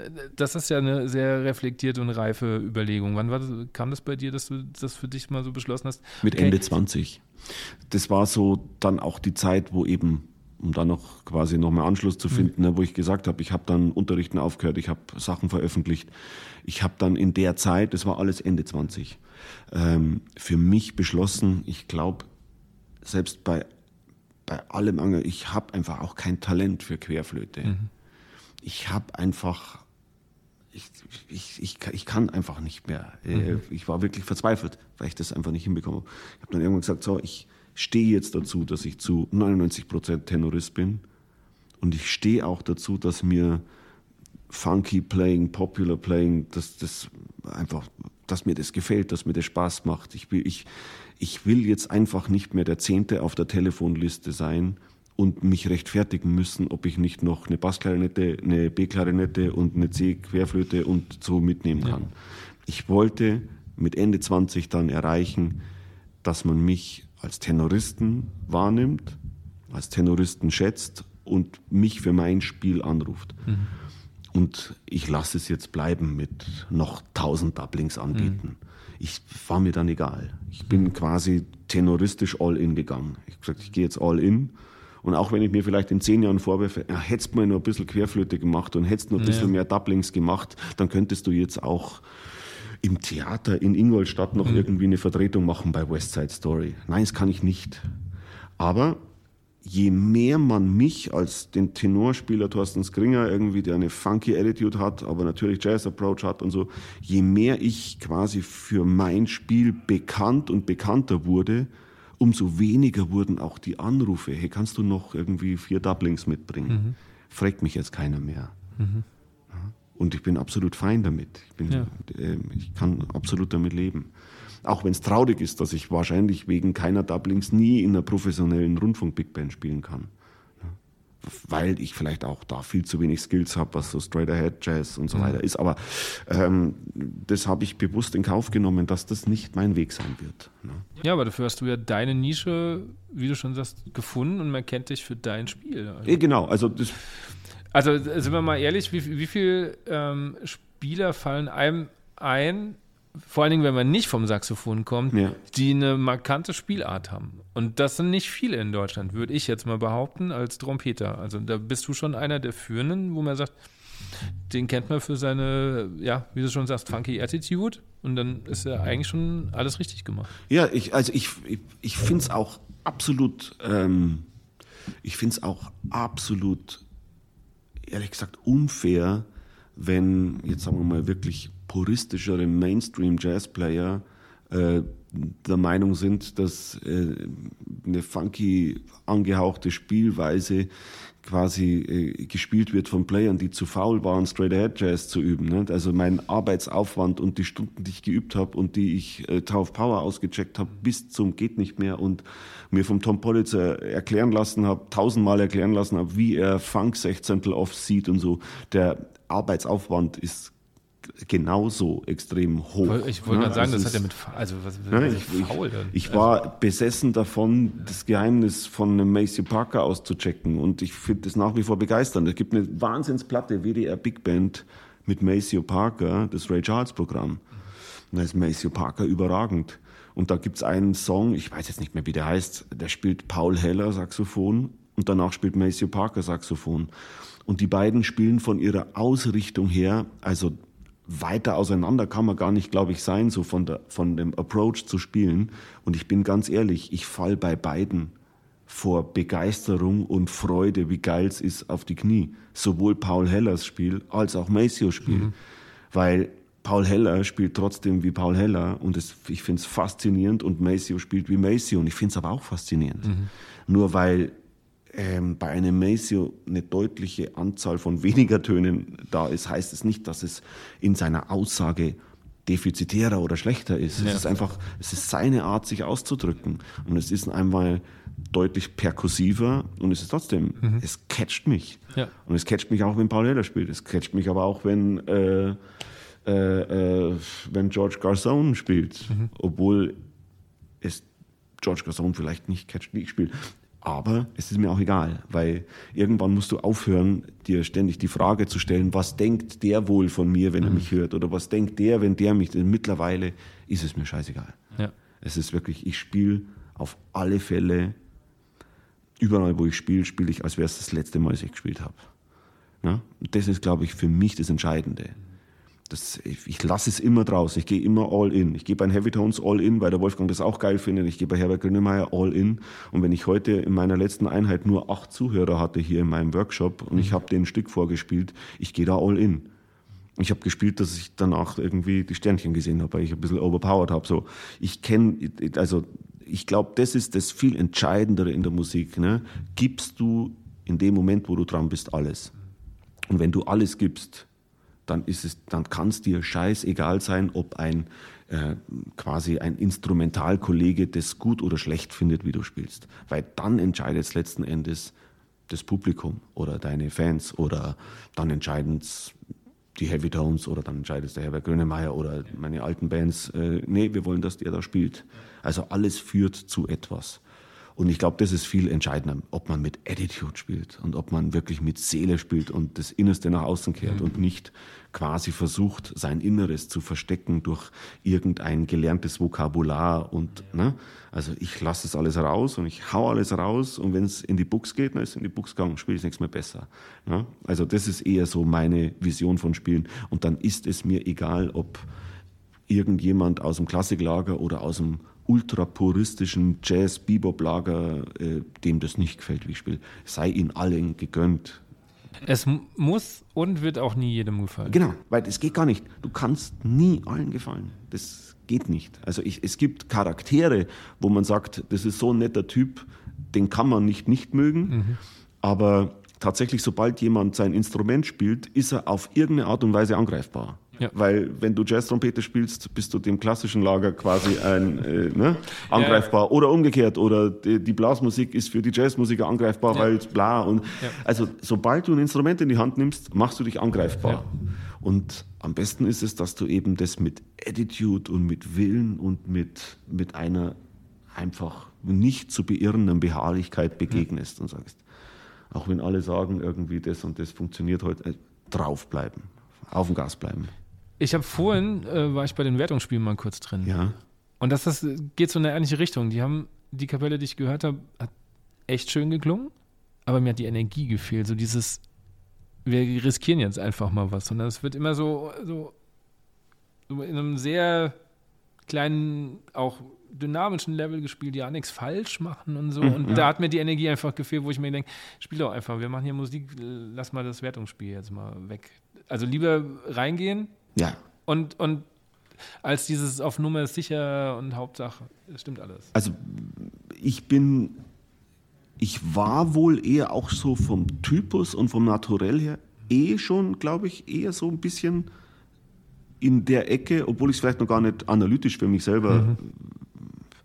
ähm, so erfasst habe. Aber es kam dann erst mit den Bands und so, in die ich dann reingeworfen wurde, weil ich so bin, wie ich mhm. bin. Und erst dann wurde, also auch, ne, wir gehen all in, das ist auch so ein Spruch von Lilo Scrimali, einem berühmten Bandleader aus Deutschland. Und es ist auch ein Spruch von Wolfgang. Ey, wir spielen jetzt all in. Wir spielen nicht auf keine Fehler machen. Mhm. Ja, und das, äh, so geht auch Tower of Power auf die Bühne. Ich weiß das. ne, und äh, wenn ich dann mit Tom Politzer 4-4 spiele, äh, dann spielen wir nicht auf keine Fehler, sondern dann gehen wir all in. Mhm. Und dann hauen wir es raus. Und wenn es in die Binsen geht, geht es in die Binsen. That's it. Und das sehen wir aber auch bei den Heavy Tones als Section so. Und mhm. ähm, das ist, glaube ich, viel entscheidender. Weil das ist die Daseinsberechtigung, warum es noch Live-Musik gibt oder warum es so Workshops gibt irgendwie, weil man das physisch erleben will, dass jemand genau. jetzt auch was riskiert mit Leidenschaft. Genau, weil das wird, glaube ich, tatsächlich in den nächsten Jahren der entscheidende Unterschied. Weil die KIs sind mittlerweile so weit, die spielen ja, ja auch Frank Sinatra-Songs vor, die er nie gesungen hat, die gab es damals nicht. Ja, Und das klingt trotzdem so. Ja. aber, aber das Entscheidende können sie nicht. Das ist diese Energie und dieses, äh, wir riskieren was und vielleicht ist mal was drin, was nicht perfekt ist, aber das macht es dann halt das wieder. Das macht's aus. Es kann, äh, keine KI wird mich ersetzen können. Ja. Weil keine KI hat die physische Vor-Ort-Präsenzpower, die genau. ich als Person, als Thorsten King habe. Und mit der Attitude muss man auch musizieren. Ja. Weil äh, vielleicht kann ja mittlerweile, es kann ja sein, dass eine KI erfasst, was mir gerne gefällt und komponiert meine nächsten fünf Stücke für mich. Aber trotzdem muss ich es einspielen. Genau. Ich muss es live spielen. Richtig, ja. Ähm, ja. Deswegen, das ist mein Tipp an alle da draußen. man kann sich, äh, ne, man sollte sich nie vorwerfen müssen, dass man irgendwas mit zu wenig Leidenschaft und mhm. Energie gespielt hat. Ja. Und dann ist es egal, ob ich Klassik, symphonische Blasmusik, Jazz, Pop, Funk, Soul spiele. Deswegen für mich ist viel entscheidender, ob welche Stilistik ich spiele, ist mit welcher Leidenschaft und Energie spiele ich gerade was, weil genau. das ist das Einzige, um was es geht. Ja. Wie lange hast du gebraucht? Oder würdest du sagen, du hast deinen Sound schon gefunden? Nein, um Gottes Willen, leider, nein, nein, nein. das, äh, aber ich bin schon relativ weit gekommen, glaube ich. Aber ich bin auf alle Fälle noch lang nicht da, wo ich sein will. Ich weiß aber auch, dass in der finalen Suche oder die finale Suche, also es wird nie eine finale Findung geben, aber ich weiß zumindest, dass ich alles, was das Thema Setup betrifft, also Mundstück, Blatt, Saxophon und Blattschraube, also dass ich vom Material her bin ich am Ende dessen, was man noch auschecken kann, das wird mich nicht mehr unterstützen als die Tonübungen, die ich mache, die langen Notes, die ich spiele, à la Bob Reynolds auf Viertel 60, das permanente sich selbst recorden und aufnehmen, um zu analysieren, welche Schlüsseltöne noch verbessert werden müssen. Schlüsselton ist am Tenor immer oben das H2, das klingt bei mir noch nicht so, wie ich will das A ist fett, das H, ne? also es gibt mhm. so einzelne Töne auf so, auf einer Trompete bestimmt auch, ja, ne? ja. Das klingende Cis ist, ist ganz gern mal bei den Trompetern zu hoch und bei den Saxophonisten zu tief. Ja, ist ein Section-Problemton ja. und so. Also es gibt so einzelne Töne, an denen arbeitet man dann noch so. Das Grundsound, glaube ich, bin ich schon ganz happy damit und so. Mhm. Und ähm, auch der Sound in den High Notes und so. Aber es gibt da permanente, stetige Verbesserung. Aber ich lasse auf jeden Fall das Setup lasse ich in Ruhe. Also ich mhm. spiele seit 27 Jahren die gleichen Van Dorn V16 Dreiblätter. Ich spiele seit über 20 Jahren gleichen Mundstück, seit über 20 Jahren das gleiche Horn. Das ist so, wie es ist und gut ist. Okay. Wolfgang ist schon aufgefallen, Heavy Tones ist schon aufgefallen. Seit 2009 bist du jetzt ja, genau. da. Ist das deine Traumbesetzung? Ja, also. Wenn es ist, könnte man noch eine zweite Trompete dazu machen, damit es noch fetter ist. Aber ja. ob es jetzt äh, drei äh, Bläser oder vier Bläser sind, ist, äh, ähm, das ist dann egal. Aber man sieht ja schon auch, wenn man meine ersten ein, zwei Platten und so hört, das ist alles schon immer auch in diesem Besetzungsmuster gewesen. Also wenn ich schreibe, schreibe ich fast immer auch im Hinterkopf haben, dass noch zwei andere Bläser mit mhm. dabei sind oder sich dazu einklinken. Jetzt auf der letzten Platte habe ich ein bisschen mehr noch durchmischt. Es gibt auch wirklich rein saxophonistische Melodien, wo dann nur die anderen zwei Backing spielen oder sich dann am Schluss einklinken oder es gibt auch eine Gitarrensax-Thema. Es gibt aber auch quasi so die Tower of Power, Instrumental, Funkischen, drei spielen zusammen Themen. Das ist schon so meine Besetzung. Okay. Ihr habt ja äh, gerade in der ersten Phase der Heavy Tones äh, unter, unter Stefan Rath noch sehr viele Künstler begleitet. Da waren ja echt alles mal da, was man so irgendwie, ja, ja. Ähm, was Rang und Namen hat. Ja. Ähm, das war für mich auch immer so ähm, der, der Unique Selling Point der Sendung, dass da plötzlich mal auch Weltstars auftauchen. Das gab es ja sonst im deutschen Fernsehen nie. Welche haben dich am meisten beeindruckt? Ähm, also, boah, man muss fast sagen, dass ähm, je berühmter, mhm. Umso netter waren die. Ja, ist oft so. Ist oft so. Also, äh, ein Lionel Richie ist der liebste Kerl, den man sich vorstellen kann. Mhm. Und äh, ein Wolfgang musste keine Angst haben, dass ein Lionel Richie sich umdreht und sagt, hey, da hast du mir aber ein bisschen zu viel Bläser reingeschrieben, im Original sind die nicht drin. Mhm. Ähm, also Lionel Richie war eine absolute Glanzerscheinung. Joss Stone, eine absolute Perle. Wir haben ja auch ähm, programmatisch mit ein, zwei klassischen Weltstars gespielt. Mhm. Und ein einschneidendes Erlebnis war Cecilia Bartoli, eine der weltweit berühmtesten Sopranisten, Sängerinnen mhm. der Welt. Okay. Also eine Cecilia Bartoli ist wahrscheinlich ähm, ja, also Standard, also outstanding. Ich, ich habe so viele Kommentare schon gehört, du hast mit Cecilia Bartoli spielen dürfen. Und da ist Folgendes passiert. Ähm, immer wieder waren auch eben klassische Acts bei uns, die dann mit uns gespielt haben. Und wir haben dann versucht, so gut wie es geht, den klassischen Dialekt zu mhm. imitieren. So gut es geht. Ja aber dann trotzdem auch immer mit dieser Heavy Tones Attitude. Ja, wir mhm. spielen trotzdem mit Seele, ja. weil ne, wir können uns ja, nicht verstecken. Ja. Und wir hatten dann ein Stück von Cecilia Bartoli eingeübt, versucht, ihre Barockbesetzung auf uns umzumünzen. Also ich habe da, glaube ich, habe ich Klarinette gespielt oder Sopransaxophon, das klingen soll wie eine Oboe, ich weiß es nicht. Wolfgang natürlich Klavier, äh, Rüdiger hat, glaube ich, Piccolo-Trompete gespielt, Cäsar konnte weiter Posaune spielen. Äh, es war auf alle Fälle, wir haben geschwitzt, richtig geschwitzt. Cecilia Bartoli kam rein und war der offenherzigste, freudenstrahligste Mensch der Welt. Und spielt mit uns die Nummer. Wir spielen die Nummer einmal durch und sie sagt, It's wonderful. I love your energy. I love your playing. It's great. So for me it's fine. Und der Wolfgang so, nee, nee, wir müssen das schon nochmal spielen. Hm. It was fine. Na, na, lass bitte noch einmal spielen. Okay, haben wir die Nummer nochmal gespielt in der Probe. Hm. Oh, it's really great. I love it. It's great. So, are you fine? Und der Wolfgang so, ja, einmal würde ich es gerne nochmal spielen. Und sie so, you really like to rehearse a lot, right? Und der Wolfgang so, wir brauchen es nochmals. Du brauchst es nicht, du musst ja nicht Vollgas mitsingen. Ja. Und so. Dann haben wir das nochmal gespielt. Dann war die Sendung. In der Sendung hat es auch gut funktioniert.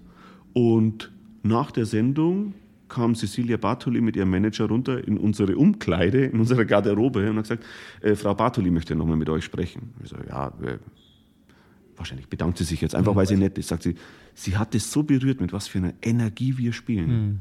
Und natürlich klingen wir nicht wie ihr Barockorchester, aber sie hat ja. die Energie gespürt. Sie hat am Tag drauf in Köln in der Philharmonie ein ausverkauftes Konzert und sie möchte diese Nummer mit. also, wir sollen die Nummer mit ihr spielen. Und wir sagen, wir scheißen uns in die Hose. No way. Können wir nicht machen. Also in der Philharmonie, wir Heavy Tones mit Cecilia Bartoli die Nummer spielen, das geht nicht. Wir sollen den Preis sagen, sie zahlt ihn. Nein, es geht nicht um Gage, wir wollen kein Geld, aber wir scheißen uns in die Hose. Ja, dann haben wir debattiert, debattiert und dann haben wir es gemacht. Und das war outstanding Moment. Also in der Kölner Philharmonie mit Cecilia Bartoli die Nummer nochmal als Zugabe spielen. Das war unglaublich. Gibt's da, findet man da Aufnahmen? Ich glaube, es gibt irgendwo, wenn man das äh, recherchiert, Heavy Tones, Cecilia Bartoli, Okay. gibt es irgendwo, irgendeiner hat das Handy draufgehalten. Also es war, Also, oder gibt es das aus der Sendung? Findet, findet man das? weiß nicht, also ich, ich glaube, man findet es. Irgendwo findet man es. Ich- ich guck mal. Also es war, also weißt du, wir haben so gut gespielt, wie, es, wie wir können, aber wir haben mit Herz gespielt. Ja. Und Aber darum geht's das, doch. Die hat Darum das gespürt, gesehen, gehört und hat gesagt, ich lasse euch jetzt hier nicht mehr vermarkten. Ihr müsst morgen kommen. Das war geil. Das, das war glaub echt geil. Und ähm, wie gesagt, die ist ein klassischer Weltstar. Also da kann man gerne mal nachrecherchieren, aber Cecilia Bartoli ist unumstritten eine weltweite Nummer eins in ihrem Bereich. Ne? Mhm. Und das war schon so ein Moment, wo man merkte, okay, ne, mit, mit Leidenschaft spielen Mhm. und so. äh, Aber der Wolfgang der hat uns auch gut eingestellt. Ne? Wir spielen mit Energie, auch wenn es Klassik ist. Ich habe gesagt, wir kommen später nochmal zurück. Jetzt äh, wären wir da nämlich bei Tower of Power. Ihr, ihr habt, die waren ja auch schon in der Sendung und du hast, so wie es ja klingt, schon vorher mit denen Kontakt gehabt und äh, sind so Heroes, sind auch meine Heroes. Ich äh, erinnere mich noch, meine Platte, äh, die erste Platte, die ich gehört habe, war die Live-Platte. Mhm. 30 Jahre live. mhm. Nee, die ist, ist 25. Nee, diese aus den 90ern, diese Soul Vaccination Ja. Live. Ist das, war das 30, 25? Keine Ahnung. 25 oder 30 Irgendwie sowas. Auf jeden Fall, äh, ich kannte das vorher. Jesse McGuire an der Lied. Ja, ja, klar. Ja, Ja, genau. okay, ja. Und ich, also mir war beim ersten Mal hören gar nicht klar, dass man so tight auch live spielen kann. Weiß ich noch so als, wie alt war ich da? Zwölf Mhm, oder mhm, so. ja. Ich war so geflasht von dieser Energie. Ähm, wie kam das dazu, dass du zu denen Kontakt hast? B- alles basiert auf Zufall. Und äh, ich habe dann schon 3, 94 dann, als ich in München aufschlug, ich war jedes Mal, wenn Tauf Power da war, war ich immer beim Konzert. Und tatsächlich jede Tour, wo ich Tauf Power gesehen habe, und ich war regelmäßig da, war immer genauso an meiner Position. Ne? Lead, Tenor, Sax, Solo Ja. Parts. Ähm, jede Tour ein anderer Player da. Das war auch die Phase, wo dann wirklich äh, ich, äh, John Scarpuller, Norbert Stetchel, Brandon Fields, David Mann oder wie der hieß, b- ähm, Brandon Fields nochmal im Studio. Also da haben die wirklich so in den Mitte 90er bis in die frühen Nullerjahre hatten die jede Tour einen anderen Typen am ersten Tenor. Und ich war jedes Mal so ein bisschen, ja, alles coole Dudes, krasse Dudes, aber irgendwie so, es fehlt noch der, der so alle Genres ein bisschen dabei hat. Also der genügend Percentage Jazz hat, der genügend aber auch Funk hat, der aber auch genügend Soul hat und Sound hat und trotzdem Section Playing hat. Es fehlte mir der, der all diese Punkte hat. Ja. Und 2002, 2003, als dann Tom Politzer seine erste Tour gespielt hat, ich, ich, ich, da gibt es Zeugen. Ich, war mit Kollegen da, ich habe gesagt, jetzt haben sie ihn. Ich habe auf Tom Politzers erster Tour gesagt, das ist der Mann. Und ich sollte recht behalten. Ne? Tom Politzer ist seit 20 Jahren Ja. Lead Tenor Sax Player bei Tauf Power. Und ich wusste es bei seiner ersten Tour. Der passt dahin, der gehört dahin und ich zieh ihm die Ohren lang, wenn er meint, er kann irgendwann wieder aufhören, weil der gehört dahin. Also Tom Politzer ist für mich eigentlich der bedeutendste Tauf Power Lead Tenor Sax Player. Für mich sogar bedeutender als eben der alte legendäre Lenny Pickett. Möge man mir verzeihen, wenn ich das so deutlich spreche, aber Tom Politzer, der macht genau, was ich gerade gesagt habe. Ja. Und ich stand äh, tränenbegeistert in der Muffathalle und habe Tom Politzer bei Tauf Power gehört und wusste, jetzt haben sie endlich den Typen und die nächsten Jahre, wenn nicht sogar Dekaden, wird der Typ da spielen. Und ich stehe da noch so und trinke mein Getränk aus und bin glückselig. Wirklich, so geil habe ich Taufbau noch nie gesehen ja, und gehört. Und dann kommen schon die Securities und sagen, hier, jetzt geht dann mal schon langsam raus. Und dann geht rechts so eine Tür auf, kommt Tom Politzer raus, sieht mich und geht auf mich zu. Hey, sorry, are, you- are you Munich, are you local und so. Sprach mich an. Äh, erst, ähm, ja, ich bin in München und so. Ja, es ist seine erste Tour, sag ich, weiß ich. ähm, ob ich hier in München und so, ob ich noch einen Laden kenne, wo es noch eine Session gibt, sage ich, ja, da, heute, da könnte man tatsächlich Jazzbar Vogler gehen und so. Ja. Und haben uns nett unterhalten und so. Und hey, dann habe ich ihn ein bisschen gleich ausgefragt, ja. hey, wie ist es, seine erste Tour und so, ich bin Fan Tower Power ja. und so weiter. Habe mich gar nicht als Saxophonist, äh, na, dann haben wir gequatscht und dann haben sie uns rausgeschmissen und gesagt, komm, jetzt, äh, ich bin mit dem Auto da, sag beim Tourmanager Bescheid, ich bringe dich danach ins Hotel und gehe aber mit dir jetzt noch auf die Session in Jazzbar. Und dann, sind wir, dann haben wir noch weiter gequatscht, sind in die Jazzbar Vogler und wir kommen in die Jazzbar Vogler rein. Er hat sein Horn dabei, ich natürlich nicht. Äh, mhm. Aber dann haben mich in der Jazzbar Vogler alle nach, äh, hey Thorsten, hast du dein Saxophon dabei? Und dann hat Tom erst realisiert, dass ich auch Saxophonist bin. Mhm. Aber ich habe ihm nicht gesteckt ja. mit dem ersten Smalltalk, dass ich auch Saxophon spiele. Und dann habe ich auch nicht gespielt, Tom hat gespielt, Tom hat geil gespielt. Dann haben wir Nummern ausgetauscht. Damals waren das noch, äh, bei ihm war es dann quasi eine E-Mail-Adresse und die Handynummer des deutschen Tourmanagers. Mhm. Und dann hat er gesagt, ey, ich soll mir den Tourplan anschauen und so, wenn sich nochmal was ergibt, dann soll ich dem Tourmanager anrufen, dann schreibt er mich auf die Gästeliste. Boah, krass und so, in drei Wochen bin ich eh in Hannover, spiele ich mit Solkitschen auf der C-Bit und habe ich einen Off-Day und da spielt er in Hannover. Ja, da komm, kommst vorbei. Und so war ich mit Tom mhm. irgendwie so brothermäßig sehr schnell connected. Dann hat der mhm. Tom nach der Tour, hat er mich angerufen aus USA, da, da tauchten diese Vorwahltelefonnummern auf, die man vorschalten konnte, mhm. so 0051, ja. 52 und dann 001, dann konntest du für einen Cent nach USA telefonieren.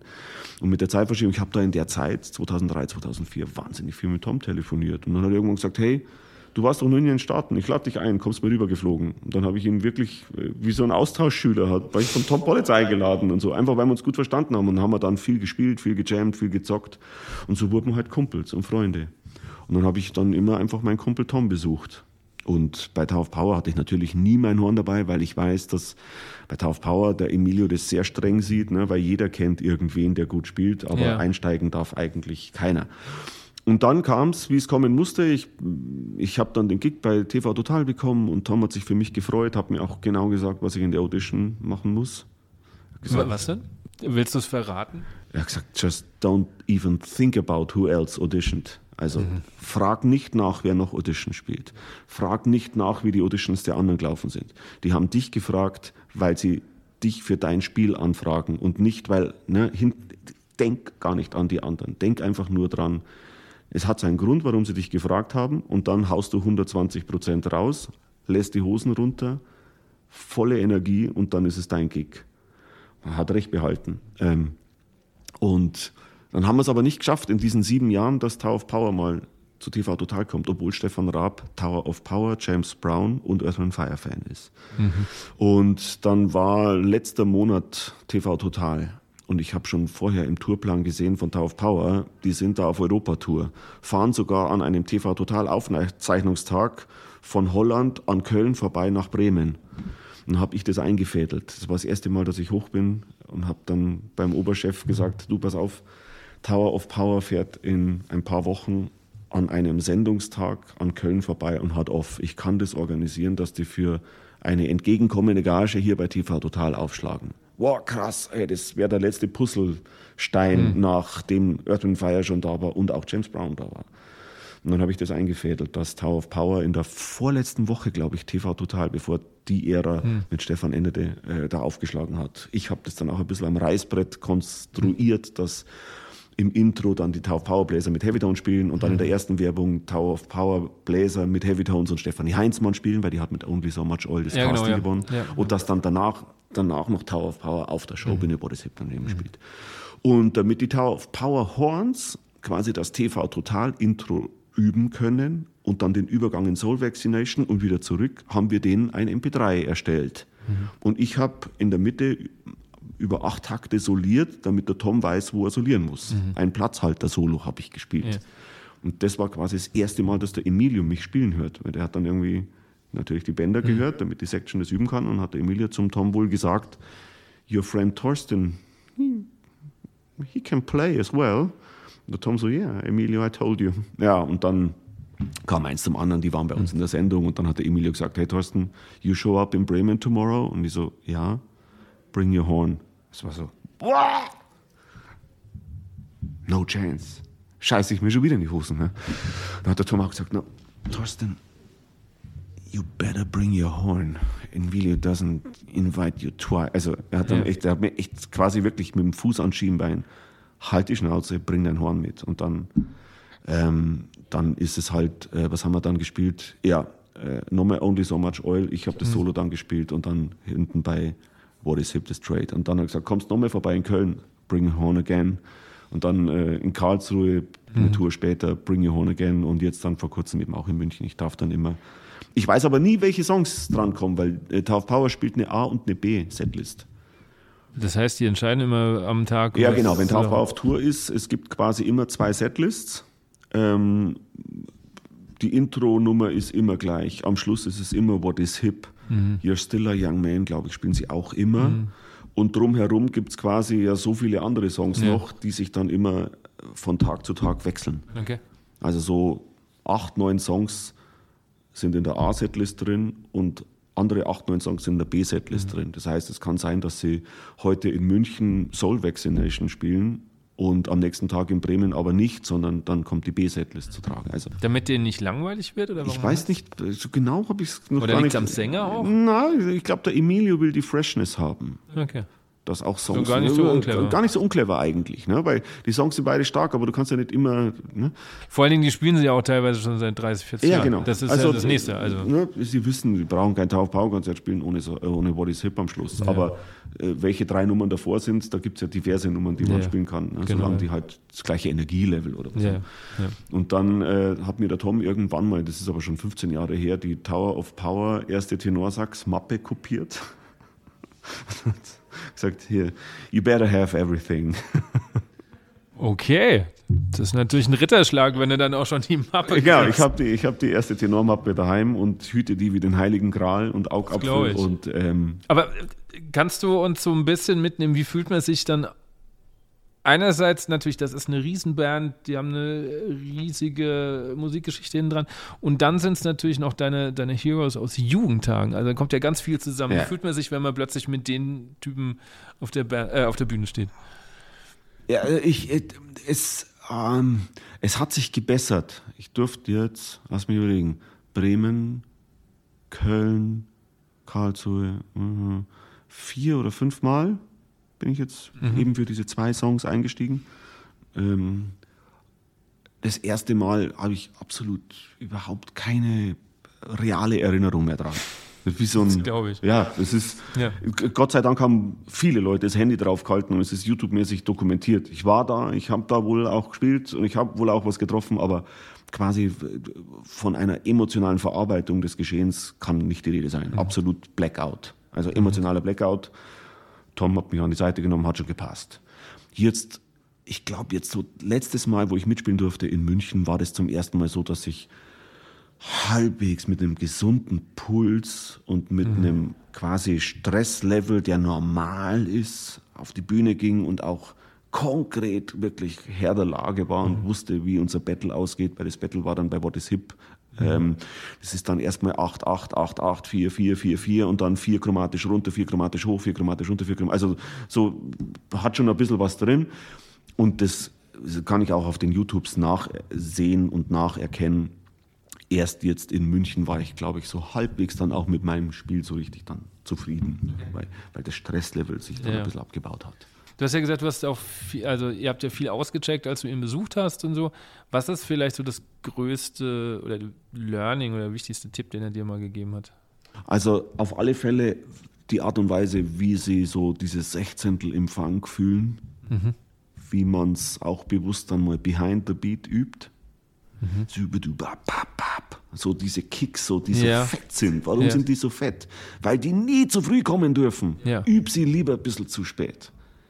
Der, der unsicher ist, der löst zu früh aus. Ja.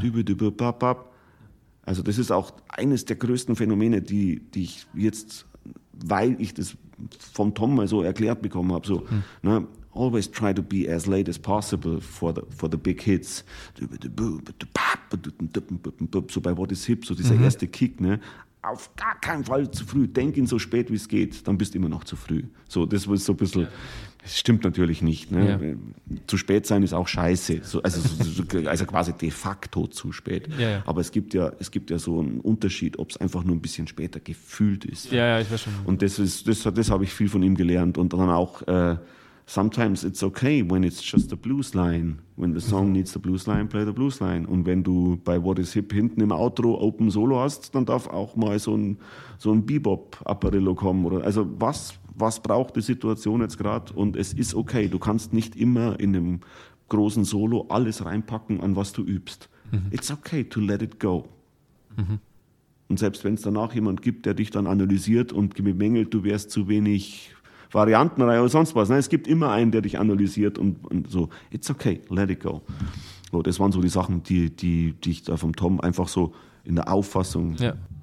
Hat mir auch äh, ganz klar seinen High-Note-Griff für Flascherli H gezeigt, den ich anders spiele. Und mittlerweile muss ich feststellen, der hat mich auch sehr weit gebracht, weil sein Griff für Flascherli H besser ist als meiner. So, aber das sind ja nur so kleine Nerd-Facts. Ne? Das, hat, das tut ja nichts zur Sache. Eher so, wie fasst man es auf? Wie geht man in so eine Audition rein? Wie spielt man dann den Gig? Wie lernt man das Zeug auswendig? Wie memorized man den Shit? Ne? Weil das ist wie, ja wirklich, wie macht man das?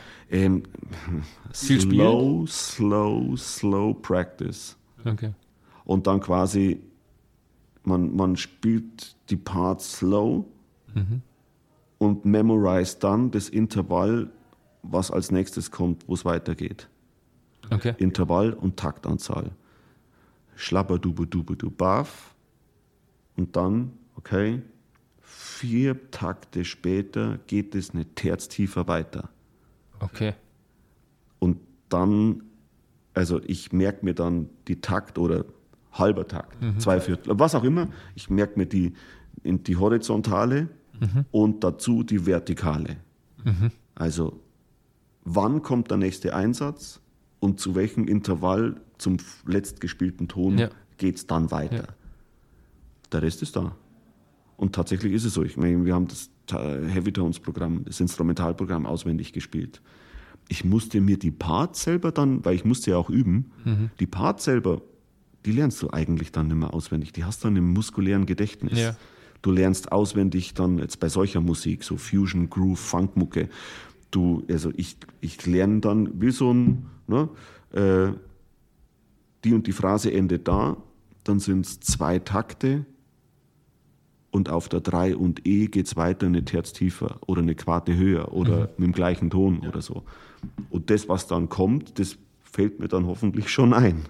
Und das ist tatsächlich mein Auswendiglernen okay. innerhalb dieser Musikrichtung. Aber wenn, wenn du dann spielst, also auf der Bühne, ist das dann schon so tief verankert, dass du wirklich loslassen kannst und spielst oder bist du dann wirklich noch so fokussiert, okay, jetzt zwei Takte oder ist das so eine Mischung auch? Es ist, es ist eine Mischung. Auch hängt immer dann auch davon ab, wie komplex der Song ja. ist oder okay. was alles in dem Song vorkommt. Bin ich auch Solist im Song, dann hat man natürlich immer so ein Sidechain. Okay, es kommt dann bald Solo und so, sei fresh, mhm. lass es auf dich zukommen.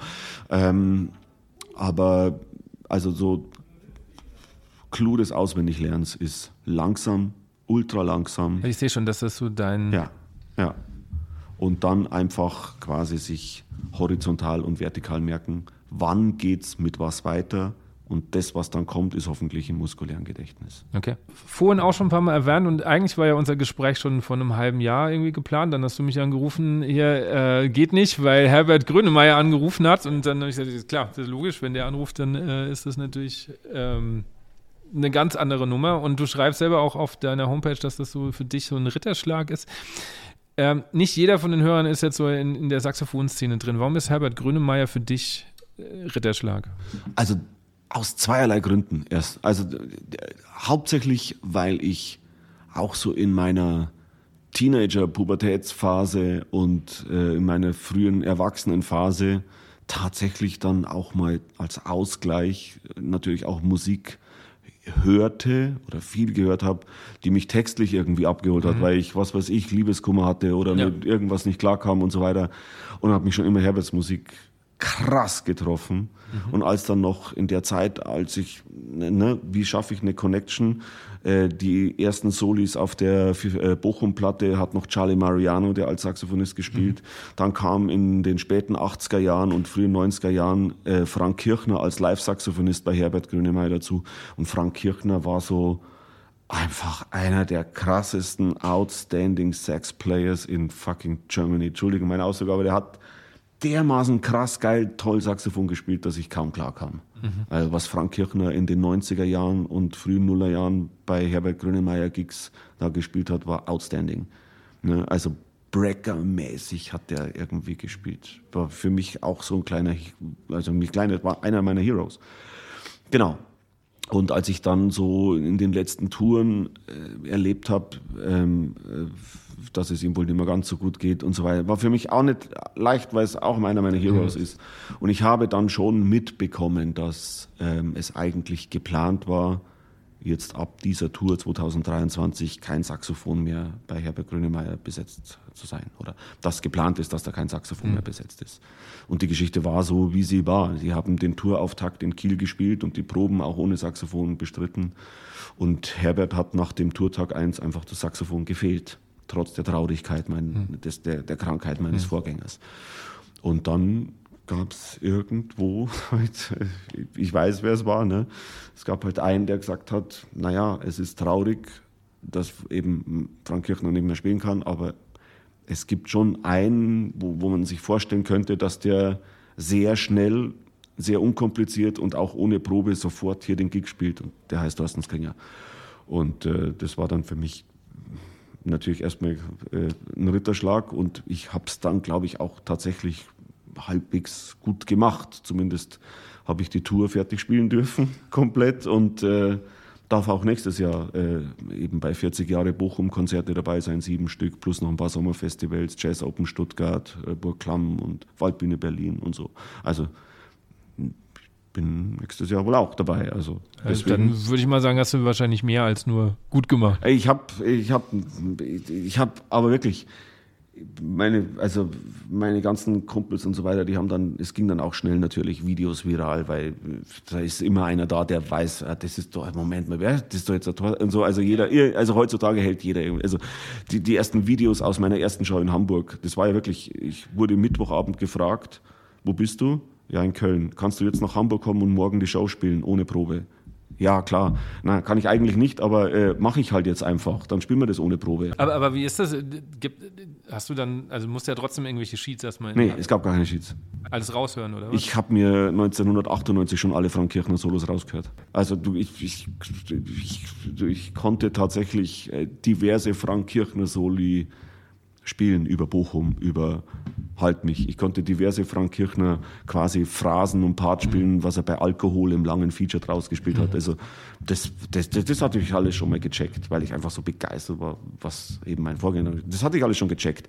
Und der Produzent von Herbert Grönemeyer hat mich an dem Tag dann noch angerufen im Hotel und hat mir einfach noch sechs, sieben, acht Tunes genannt, wo noch so Tutti-Parts oder mhm. Orchester-Parts ja. oder Bläser-Parts drin so, Sowas meine ich ja. Ja, das habe ich mir nur schnell ein bisschen auf so einen so so ein Hotelblock draufgeschmiert, mhm. weil wusste, also ich wusste, wann die kommen. Es war auch dann nur ein bisschen nur so Anhaltspunkte. Ah, äh, die Phrase, die startet auf dem H, dann weiß ich eh, wie es weitergeht und dann okay. habe ich irgendwie 16 Takte nix und so. So, so ein paar so Spickzettel für die Songs, wo es jetzt nicht zum Solieren ging, sondern wo es einfach nur ums Parts ging. Die hatte ich noch die ersten paar Shows da liegen, aber okay. das war schnell weg. Okay. Wie war das für dich? Also das war ja dann quasi deine erste richtige Tour mit so einem großen ja. Absolut. Da auch so auf Stadien mal spielen. Ja, genau. wie, wie, ist das, wenn, wenn man, ähm, du bist jetzt wie alt? Wenn ich fragen darf? Ich werde nächstes Jahr 49. 49 schon. Okay, wenn das doch jetzt später in der Karriere kommt, wie fühlt sich das an, so als Bestätigung, den richtigen Weg ein, eingeschlagen zu haben? Wenn ich ehrlich bin, schon. Ja. Wenn ich ehrlich bin, schon, ja. Ähm, mir, mir wurden auch gar nicht so viele Touren angeboten in den letzten 30 Jahren. Als Bläser, so in meinem Bereich und so, ähm, ist es ja auch ein Luxusinstrument. Mhm. Ähm, dann gab es schon mal so die ein oder andere Sache, die einem so ein bisschen vor die Füße gefallen ist, aber das habe ich dann immer sein lassen, manchmal aus monetären Gründen, manchmal aus, ja, da müsste ich zu viel Doublings spielen und ich bin Tenorist oder da gibt es ja überhaupt nicht. Also ich war da schon sehr, also erstens sehr wählerisch bisher, was Tourneen betrifft, mhm. ähm, auch was das Monetäre betrifft. Also es gibt ja genügend äh, Gerüchte und Mythen über sehr namhafte, große Künstler, die ihren Musikern aber nicht adäquat äh, eine Gage bezahlen. Und äh, ich glaube, so viel kann man schon verraten. Äh, die, die alte Schule, also so die, die, die deutschen alten Größen, wie, glaube ich, ne, Udo Lindenberg, Peter Maffay, Herbert Grönemeyer und so, die sind da noch von einem anderen Schlag, mhm. von einer anderen Wertschätzung auch ihrer Musiker gegenüber. Sieht man ja schon allein, ähm, Herberts Rhythmusgruppe ist seit über 40 Jahren seine Band. Hm. Ich wollte gerade sagen, das fällt, bei, das fällt bei den ganz Großen, auch bei den internationalen, so Phil Collins oder so, die haben ja über Jahrzehnte die gleichen Leute da stehen. Und das machen die ja nicht, wenn es nicht. Genau. Also wenn es monetär nicht passt und natürlich menschlich nicht. Genau. Und Wertschätzung und alles und so. Und ähm, die Wertschätzung, die mir ein Herbert auf meiner allerersten Herbert-Tour entgegengebracht hat, das war so unglaublich, dass ich ich weiß nicht, ob man das hier sagen darf. Also es ist überwältigend gewesen. So, also so so, schnell sich so leicht so wohlfühlen wie da, mhm. ist, ist, ist, mir noch nicht bekannt, wirklich. Ähm, und das merkst du dann, es sind einfach alte Schule, es sind einfach Typen. Und ich glaube, vieles in dieser moderneren Welt hat sich ein bisschen, natürlich, es wird alles, wird alles ein bisschen enger kalkuliert. Ne?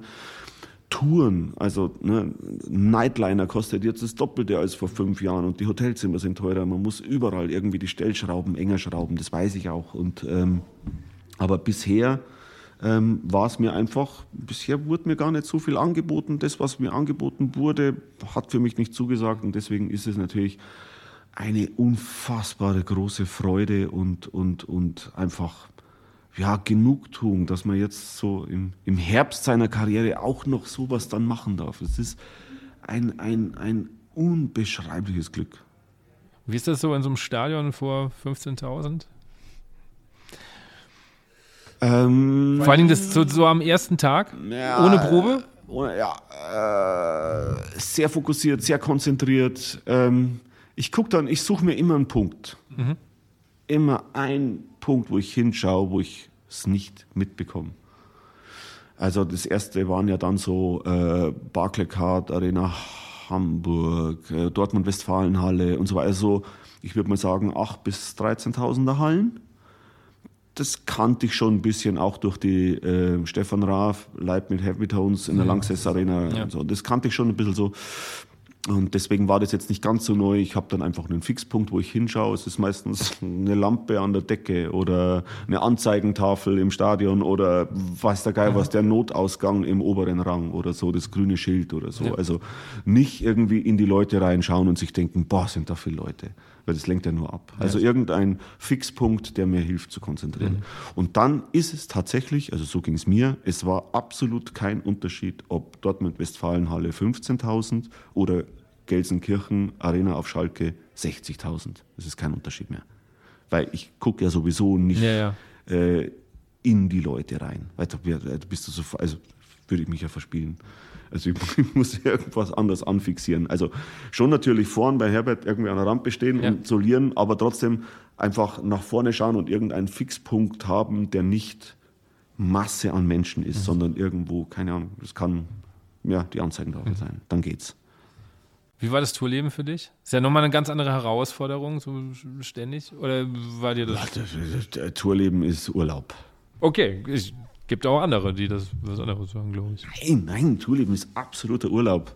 Ich hoffe, ich falle jetzt nicht meinen Musikerkollegen. Naja, das ist ja eine persönliche Empfindung. Die, die, zu Hause erzählen, dass Touren so anstrengend ist. Also ich meine jetzt das klassische Tourleben, ja.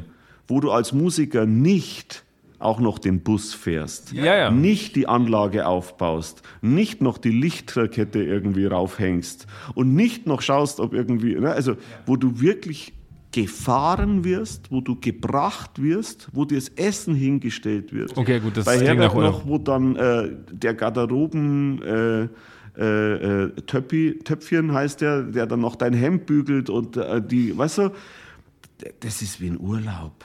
Mhm. Es wird alles getan, also zumindest da war es so, es wird alles dafür getan, dass es dir entspannt gut geht und dass du einfach um Punkt 20 Uhr einfach auch auf den Punkt deine Leistung bringst und dann nichts mehr liegen lässt. Aber also ne, jetzt gerade aktuell, ich fahre jetzt in diesem Monat, fahre ich selber mit meinem Auto 10.000 Kilometer. Ich habe acht Saxophone dabei, weil ich auf Workshop-Tour bin und parallel mhm. noch Heavy Tones machen, TV total ich fahre. Also das ist jetzt ein ganz anderer Work-Intense als vier Wochen mit Herbert auf Tour zu gehen, wo alles abgenommen wird. Mhm. Und währenddessen hast du äh, im, im Parkhaus geübt? Ja. Also das war absolut, ne, weil ich musste dann natürlich so vom Soundideal noch, also viele Frankkirchner Solos endeten immer sehr spektakulär irgendwo mit in den Flageolets oben und das ist ja schon fast dann wie eine Art komponiertes Solo zum Teil. Und da habe ich einfach jeden Tag dann, immer wenn wir in einem Hotel waren, irgendwie mir Slots gesucht, wo ich üben kann. Es war Gott sei Dank im Sommer. Ich habe auch äh, irgendwo da oben bei Bochum im Wald dann geübt oder so einfach. Oder wenn mein Zimmer mal abgelegener war im Zimmer und habe dann aber auch in der WhatsApp-Gruppe, die wir haben, äh, so ich würde jetzt ein bisschen üben, wenn es stört, feel free, let me know. Wenn es auf den Sack geht, dann gehe ich runter in die Tiefgarage. Oder ich habe auch schon in der Sauna geübt oder im Gym geübt. War Total die Sauna herrlich. an? Nein, nein, nein. also wir waren auch mal in, unter der Woche in einem Hotel, wo es heißt, die Sauna, äh, die öffnet erst um 17 Uhr. Okay. Und wenn du dann da irgendwie um 11.30 Uhr nach dem Frühstücken in die Sauna gehst, ziehst du halt Badeschlappen an, gehst in die Sauna zum Üben. Mhm. Das ist dann auch wie eine Schallkabine. Also ich habe auf Tour relativ viel gecheckt, viel nochmal geschaut, gute Blätter auch immer zu haben, dass irgendwie der Widerstand passt, damit irgendwie die Highnotes auch nicht äh, abstürzen und so. Toll, tolle Zeit gehabt auf Tour. Gut okay. gegessen, viel geübt, musst nicht selber fahren, musst nichts aufbauen, es war herrlich. Klingt, klingt echt nach Urlaub. Ja. Und also ein unfassbarer Spaß, das zu erleben, zu spielen, auch gefordert zu sein. Mhm. Ja, also, weiß nicht, es gibt viele Acts, ich will jetzt keinen nennen, aber viele Acts, da glaube ich, hätte ich gar nicht viel zu tun. Oder mhm. bei Herbert dann wirklich auch beim Feature Alkohol wirklich noch eine Runde, noch eine Runde vorne Band hat und wirklich, also auch wirklich gefordert zu sein. Wenn mich was nicht fordert, habe ich ehrlich gesagt auch keine Lust drauf. Okay. Also wenn es nicht anstrengend ist, ist es nichts für mich. Machst du viel Sport? Auch, ja. Ja.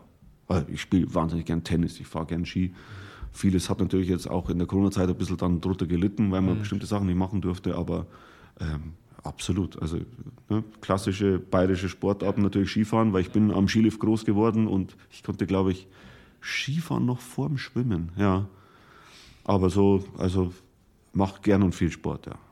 Cool. Was bringt die Zukunft für dich? Welche Pläne hast du? Oh, ein bisschen besser Saxophon spielen wäre schön. Noch besser. Einfach, ich weiß jetzt schon, ich habe jetzt die letzten Monate wieder so viel so in meinem Brainstorming Think Tank aufgesaugt. Ich, also wenn dann jetzt die Workshops ein bisschen durch sind, Mitte Dezember, auch ein bisschen TV Total Weihnachtspause ist, dann beginnt für mich wieder so die typische Mitte Dezember bis Ende März Übephase. Mhm. Also in den Monaten übe ich deutlich mehr als im Juni und Juli. Mhm.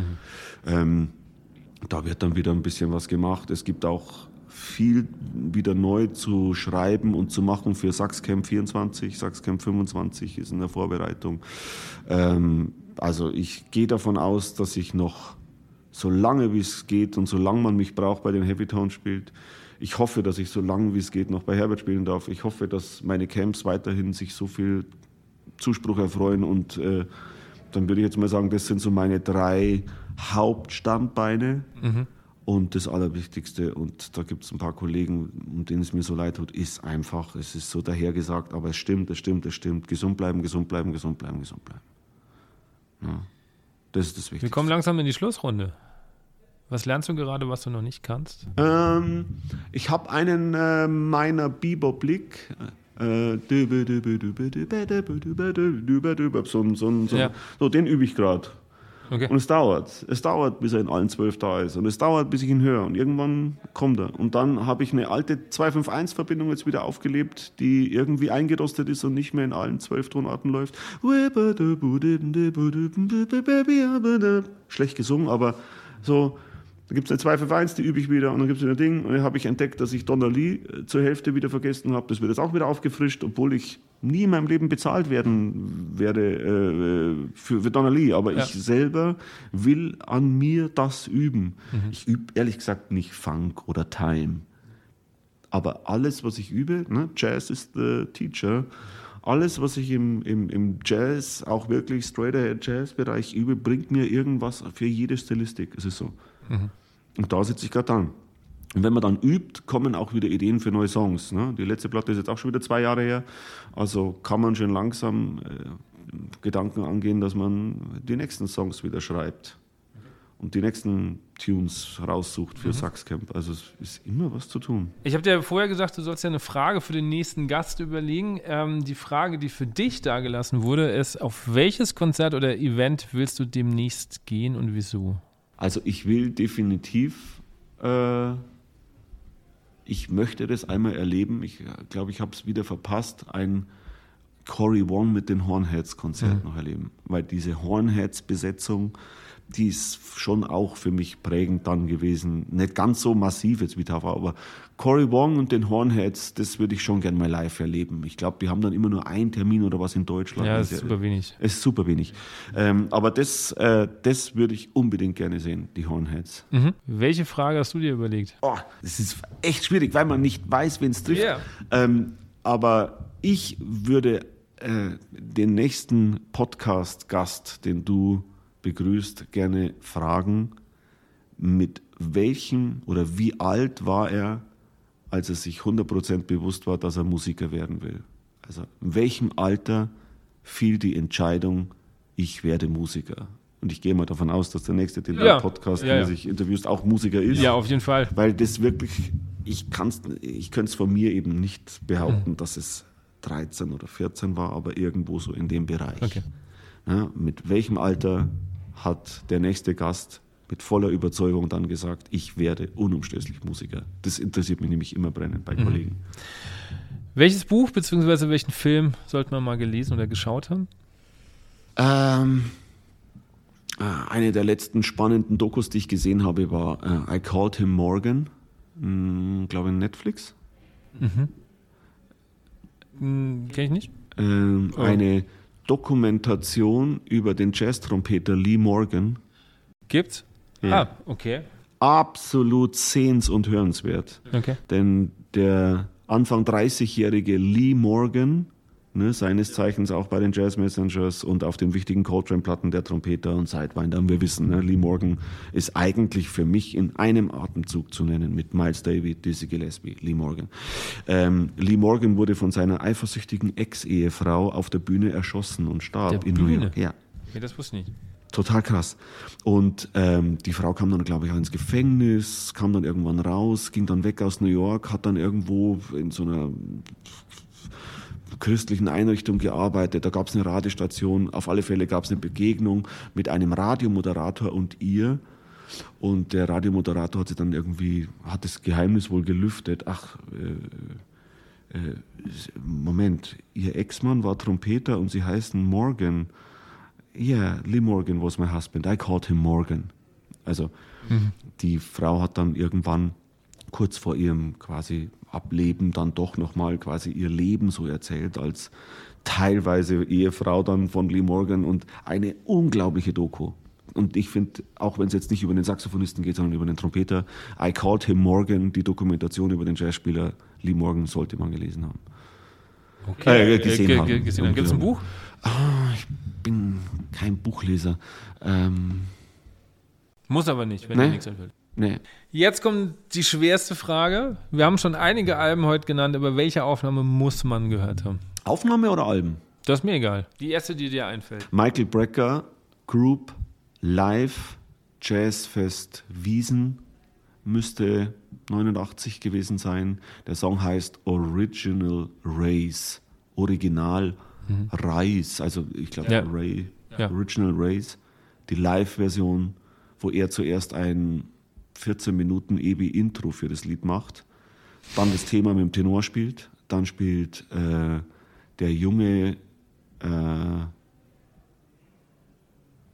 Pianist und dann spielt er ein Saxophon-Solo. Diese Saxophon-Solo von der Original Race Live-Version okay. habe ich wahrscheinlich 1000, 2000 Mal mir angehört. Okay, das ist eine große Das ist Zeit. eines der größten Live-Soli, wo ich sage, Körper, physisch, intellektuell, technisch, alles, ist es unmenschlich. Okay. Und das, also diesen, diese 20 Minuten Original Race würde ich auf eine einsame Insel mitnehmen, wenn ich nur ein einziges Lied mitnehmen darf. Das ist mal eine Aussage. Ja. Also da werde ich, glaube ich, heute im Zug mal reinhören. ich weiß gar nicht, ob die, die damals dabei waren, ob die das alle da in dem Moment umrissen haben, was, was denen da gerade widerfährt. Ne? Also Joey Calderazzo, genau, erstes Piano-Solo, dann Michael Brecker Tenor-Solo und dann Mike Stern Gitarren-Solo und dann kommt noch das Auto-Solo. Diese Nummer ist unfassbar. Also okay. Von allem. Dann weiß ich, was ich nachher auf dem Zug, äh, Zugfahrt mache. Abschließend, ähm, private Wünsche hast du ja schon gesagt. Gesundheit, was sind deine Wünsche ähm, für die Blasmusik oder die Bläserszene? Boah, ich hoffe, dass, dass sagen wir mal, auch diese Delle, die Corona hinterlassen hat. Ich habe auch gehört, dass der ein oder andere Musikverein dann danach sich schwer tat, weil dann der ein oder andere die mhm. Corona-Pause genutzt hat, um gleich ganz aufzuhören. Ich wünsche mir, dass die Blasmusikszene weiter wieder dran bleibt, wieder zur alter Stärke zurückkommt. Ähm, ich ziehe meinen Hut davor, was die Blasmusikszene gerade auf dem Land erreicht, weil sie ja immer noch irgendwie ihre Spielstätten am Start haben, weil sie Nachwuchsförderung machen. Ich hoffe, dass das so weitergeht und ich wünsche mir das aber auch für Big Bands, weil Big Bands sind am Land eher schwer vertreten. Mhm. Ähm, ich wünsche mir nicht nur für die Blasmusikszene, sondern eben auch für, die, für das Big Band-Leben, dass das auch wieder ein bisschen Aufwind bekommt und dass vor allem ein Aufruf an Posaunenspieler, dass Posaunenspieler sich auch äh, Big Bands anschließen, denn eines der größten Phänomene, die ich in den letzten Jahren festgestellt habe, ist, dass ich dann, wenn ich Gastdozent bin für Big Bands, dann habe ich irgendwie acht Saxophonisten da und nur zwei Posaunisten und drei Trompeter so ungefähr. Also dieses, diese, dieser Aufholbedarf bei tiefem Blech für Big Bands, das würde mich freuen, wenn das sich ein bisschen bessert. Das war schon zu meiner Schulzeit so. Ja, immer, wir, wir waren super ausgestattet, alles war besetzt, vier Trompeten, sechs Saxophone. Alles gut, ne? Rhythmusgruppe, eine Posaune. Ja, ja, also, also Posaunisten. Gab's, gab's damals. Oder, hey, ich meine, ganz ehrlich, einer der bedeutendsten, finde ich, Personen des Jazz, Funk, Groove Jazz, wirklich ein, eine Institution, ein Nils Landgren, dass das nicht dafür ge gesorgt hat, allein weil es Nils Landgren und die Funk-Unit gibt und diese geilen Platten und diese emotional powervollen Konzerte, dass nicht irgendwie das, die Anmeldezahlen für Posaune in die Höhe schnellen, ist mir ein Rätsel. Ja, das stimmt. Weil es ist ein Weltstar und der ist viel hier in Deutschland. Ne? Der ist, ja. glaube ich, hat mit NDR irgendwas verbandelt oder was. Ja, ja, der ist, ist oft da. Der war jetzt, glaube ich, vor kurzem tatsächlich, war er sogar in Stuttgart? Ich weiß nicht. Ich weiß nur, dass ein Freund von mir ja, also da war. Jetzt ist mir ein Rätsel, dass nicht jetzt der Nach... Also ich meine, ich bin zu alt, aber also wäre ich jetzt irgendwie, keine Ahnung, 12, 13, 14 und erlebe mal irgendwie Nils Landgren live, ich möchte doch Posaune spielen, das ist doch so cool. Ja. Ganz ehrlich. Also, hoffen wir mal, dass viele Posaunen jetzt doch mal wieder zur Big Band ja. kommen. Thorsten, vielen Dank. Wir haben jetzt echt lange gequatscht, aber es war super spannend. Okay. Vielen, vielen Dank. Ich habe äh, wahrscheinlich wieder mal äh, in vielen Topics viel zu viel ausgeholt. Nein, ist, äh, überhaupt nicht. Ich sage vielen Dank fürs Zuhören. Ich sage vielen Dank für die Einladung und äh, ich bin schon sehr gespannt auf die Reaktionen. Das war die Folge mit Thorsten Skringer. Danke, dass ihr bis hierhin gehört habt. Danke an Thorsten, dass er sich so viel Zeit genommen hat und so ein ehrliches und offenes Gespräch geführt hat. Mir hat es unfassbar viel Spaß gemacht. Gerade an dem Tag der Bravo, wenn eh außenrum so viel passiert, man ganz viele Menschen trifft und sich aber dann trotzdem die Zeit nimmt, so zwei Stunden so ein inniges Gespräch zu führen, das war für mich an diesem Tag und darüber hinaus ein Highlight der Staffel, würde ich mal ähm, so jetzt schon mal sagen. Ihr habt es gehört, Thorsten freut sich über Reaktionen, über Feedback. Ich freue mich da natürlich auch drüber. Was hat euch am besten gefallen an der Folge? Was habt ihr euch gemerkt? Was konntet ihr mitnehmen? Ich ähm, versuche tatsächlich jetzt sehr konsequent mal alles auf 60 ähm, BPM zu üben und merke jetzt schon, dass mir da manchmal die Geduld fehlt, weil ich natürlich auch nicht so viel Zeit zum Üben habe. Aber es geht ja nicht um die Übezeit, sondern über die Qualität. Aber manchmal möchten wir natürlich auch andere Dinge tun, aber ich versuche da jetzt mal wirklich dran zu bleiben und zu gucken, was das mit mir macht. Falls ihr Gästewünsche habt, dann teilt mir die gerne mit, schreibt mir euer Feedback und abonniert diesen Kanal. Wenn ihr noch mehr Podcast wollt und mich auch noch mehr unterstützen wollt, dann findet ihr in den Shownotes den Link zu Patreon. Dort gibt es extra Folgen, ein komplett neues Format und, und, und. Schaut euch da um. Ich würde mich sehr freuen, den einen oder anderen dort zu sehen. Oder ihr abonniert einfach noch meinen Newsletter. Der kommt einmal im Monat und beinhaltet Musiktipps, Filmtipps, Buchtipps, Gedanken zur Musikszene, Gedanken zum Musiker sein, was es so alles gibt. Ich möchte mich bedanken bei meinem Supporter Buffet Gramport, bei Dirk Mattes für die Musik, bei Leander Machern für den Schnitt und ich hoffe, ihr seid beim nächsten Mal wieder dabei. Bis dahin, macht's gut, euer Andi.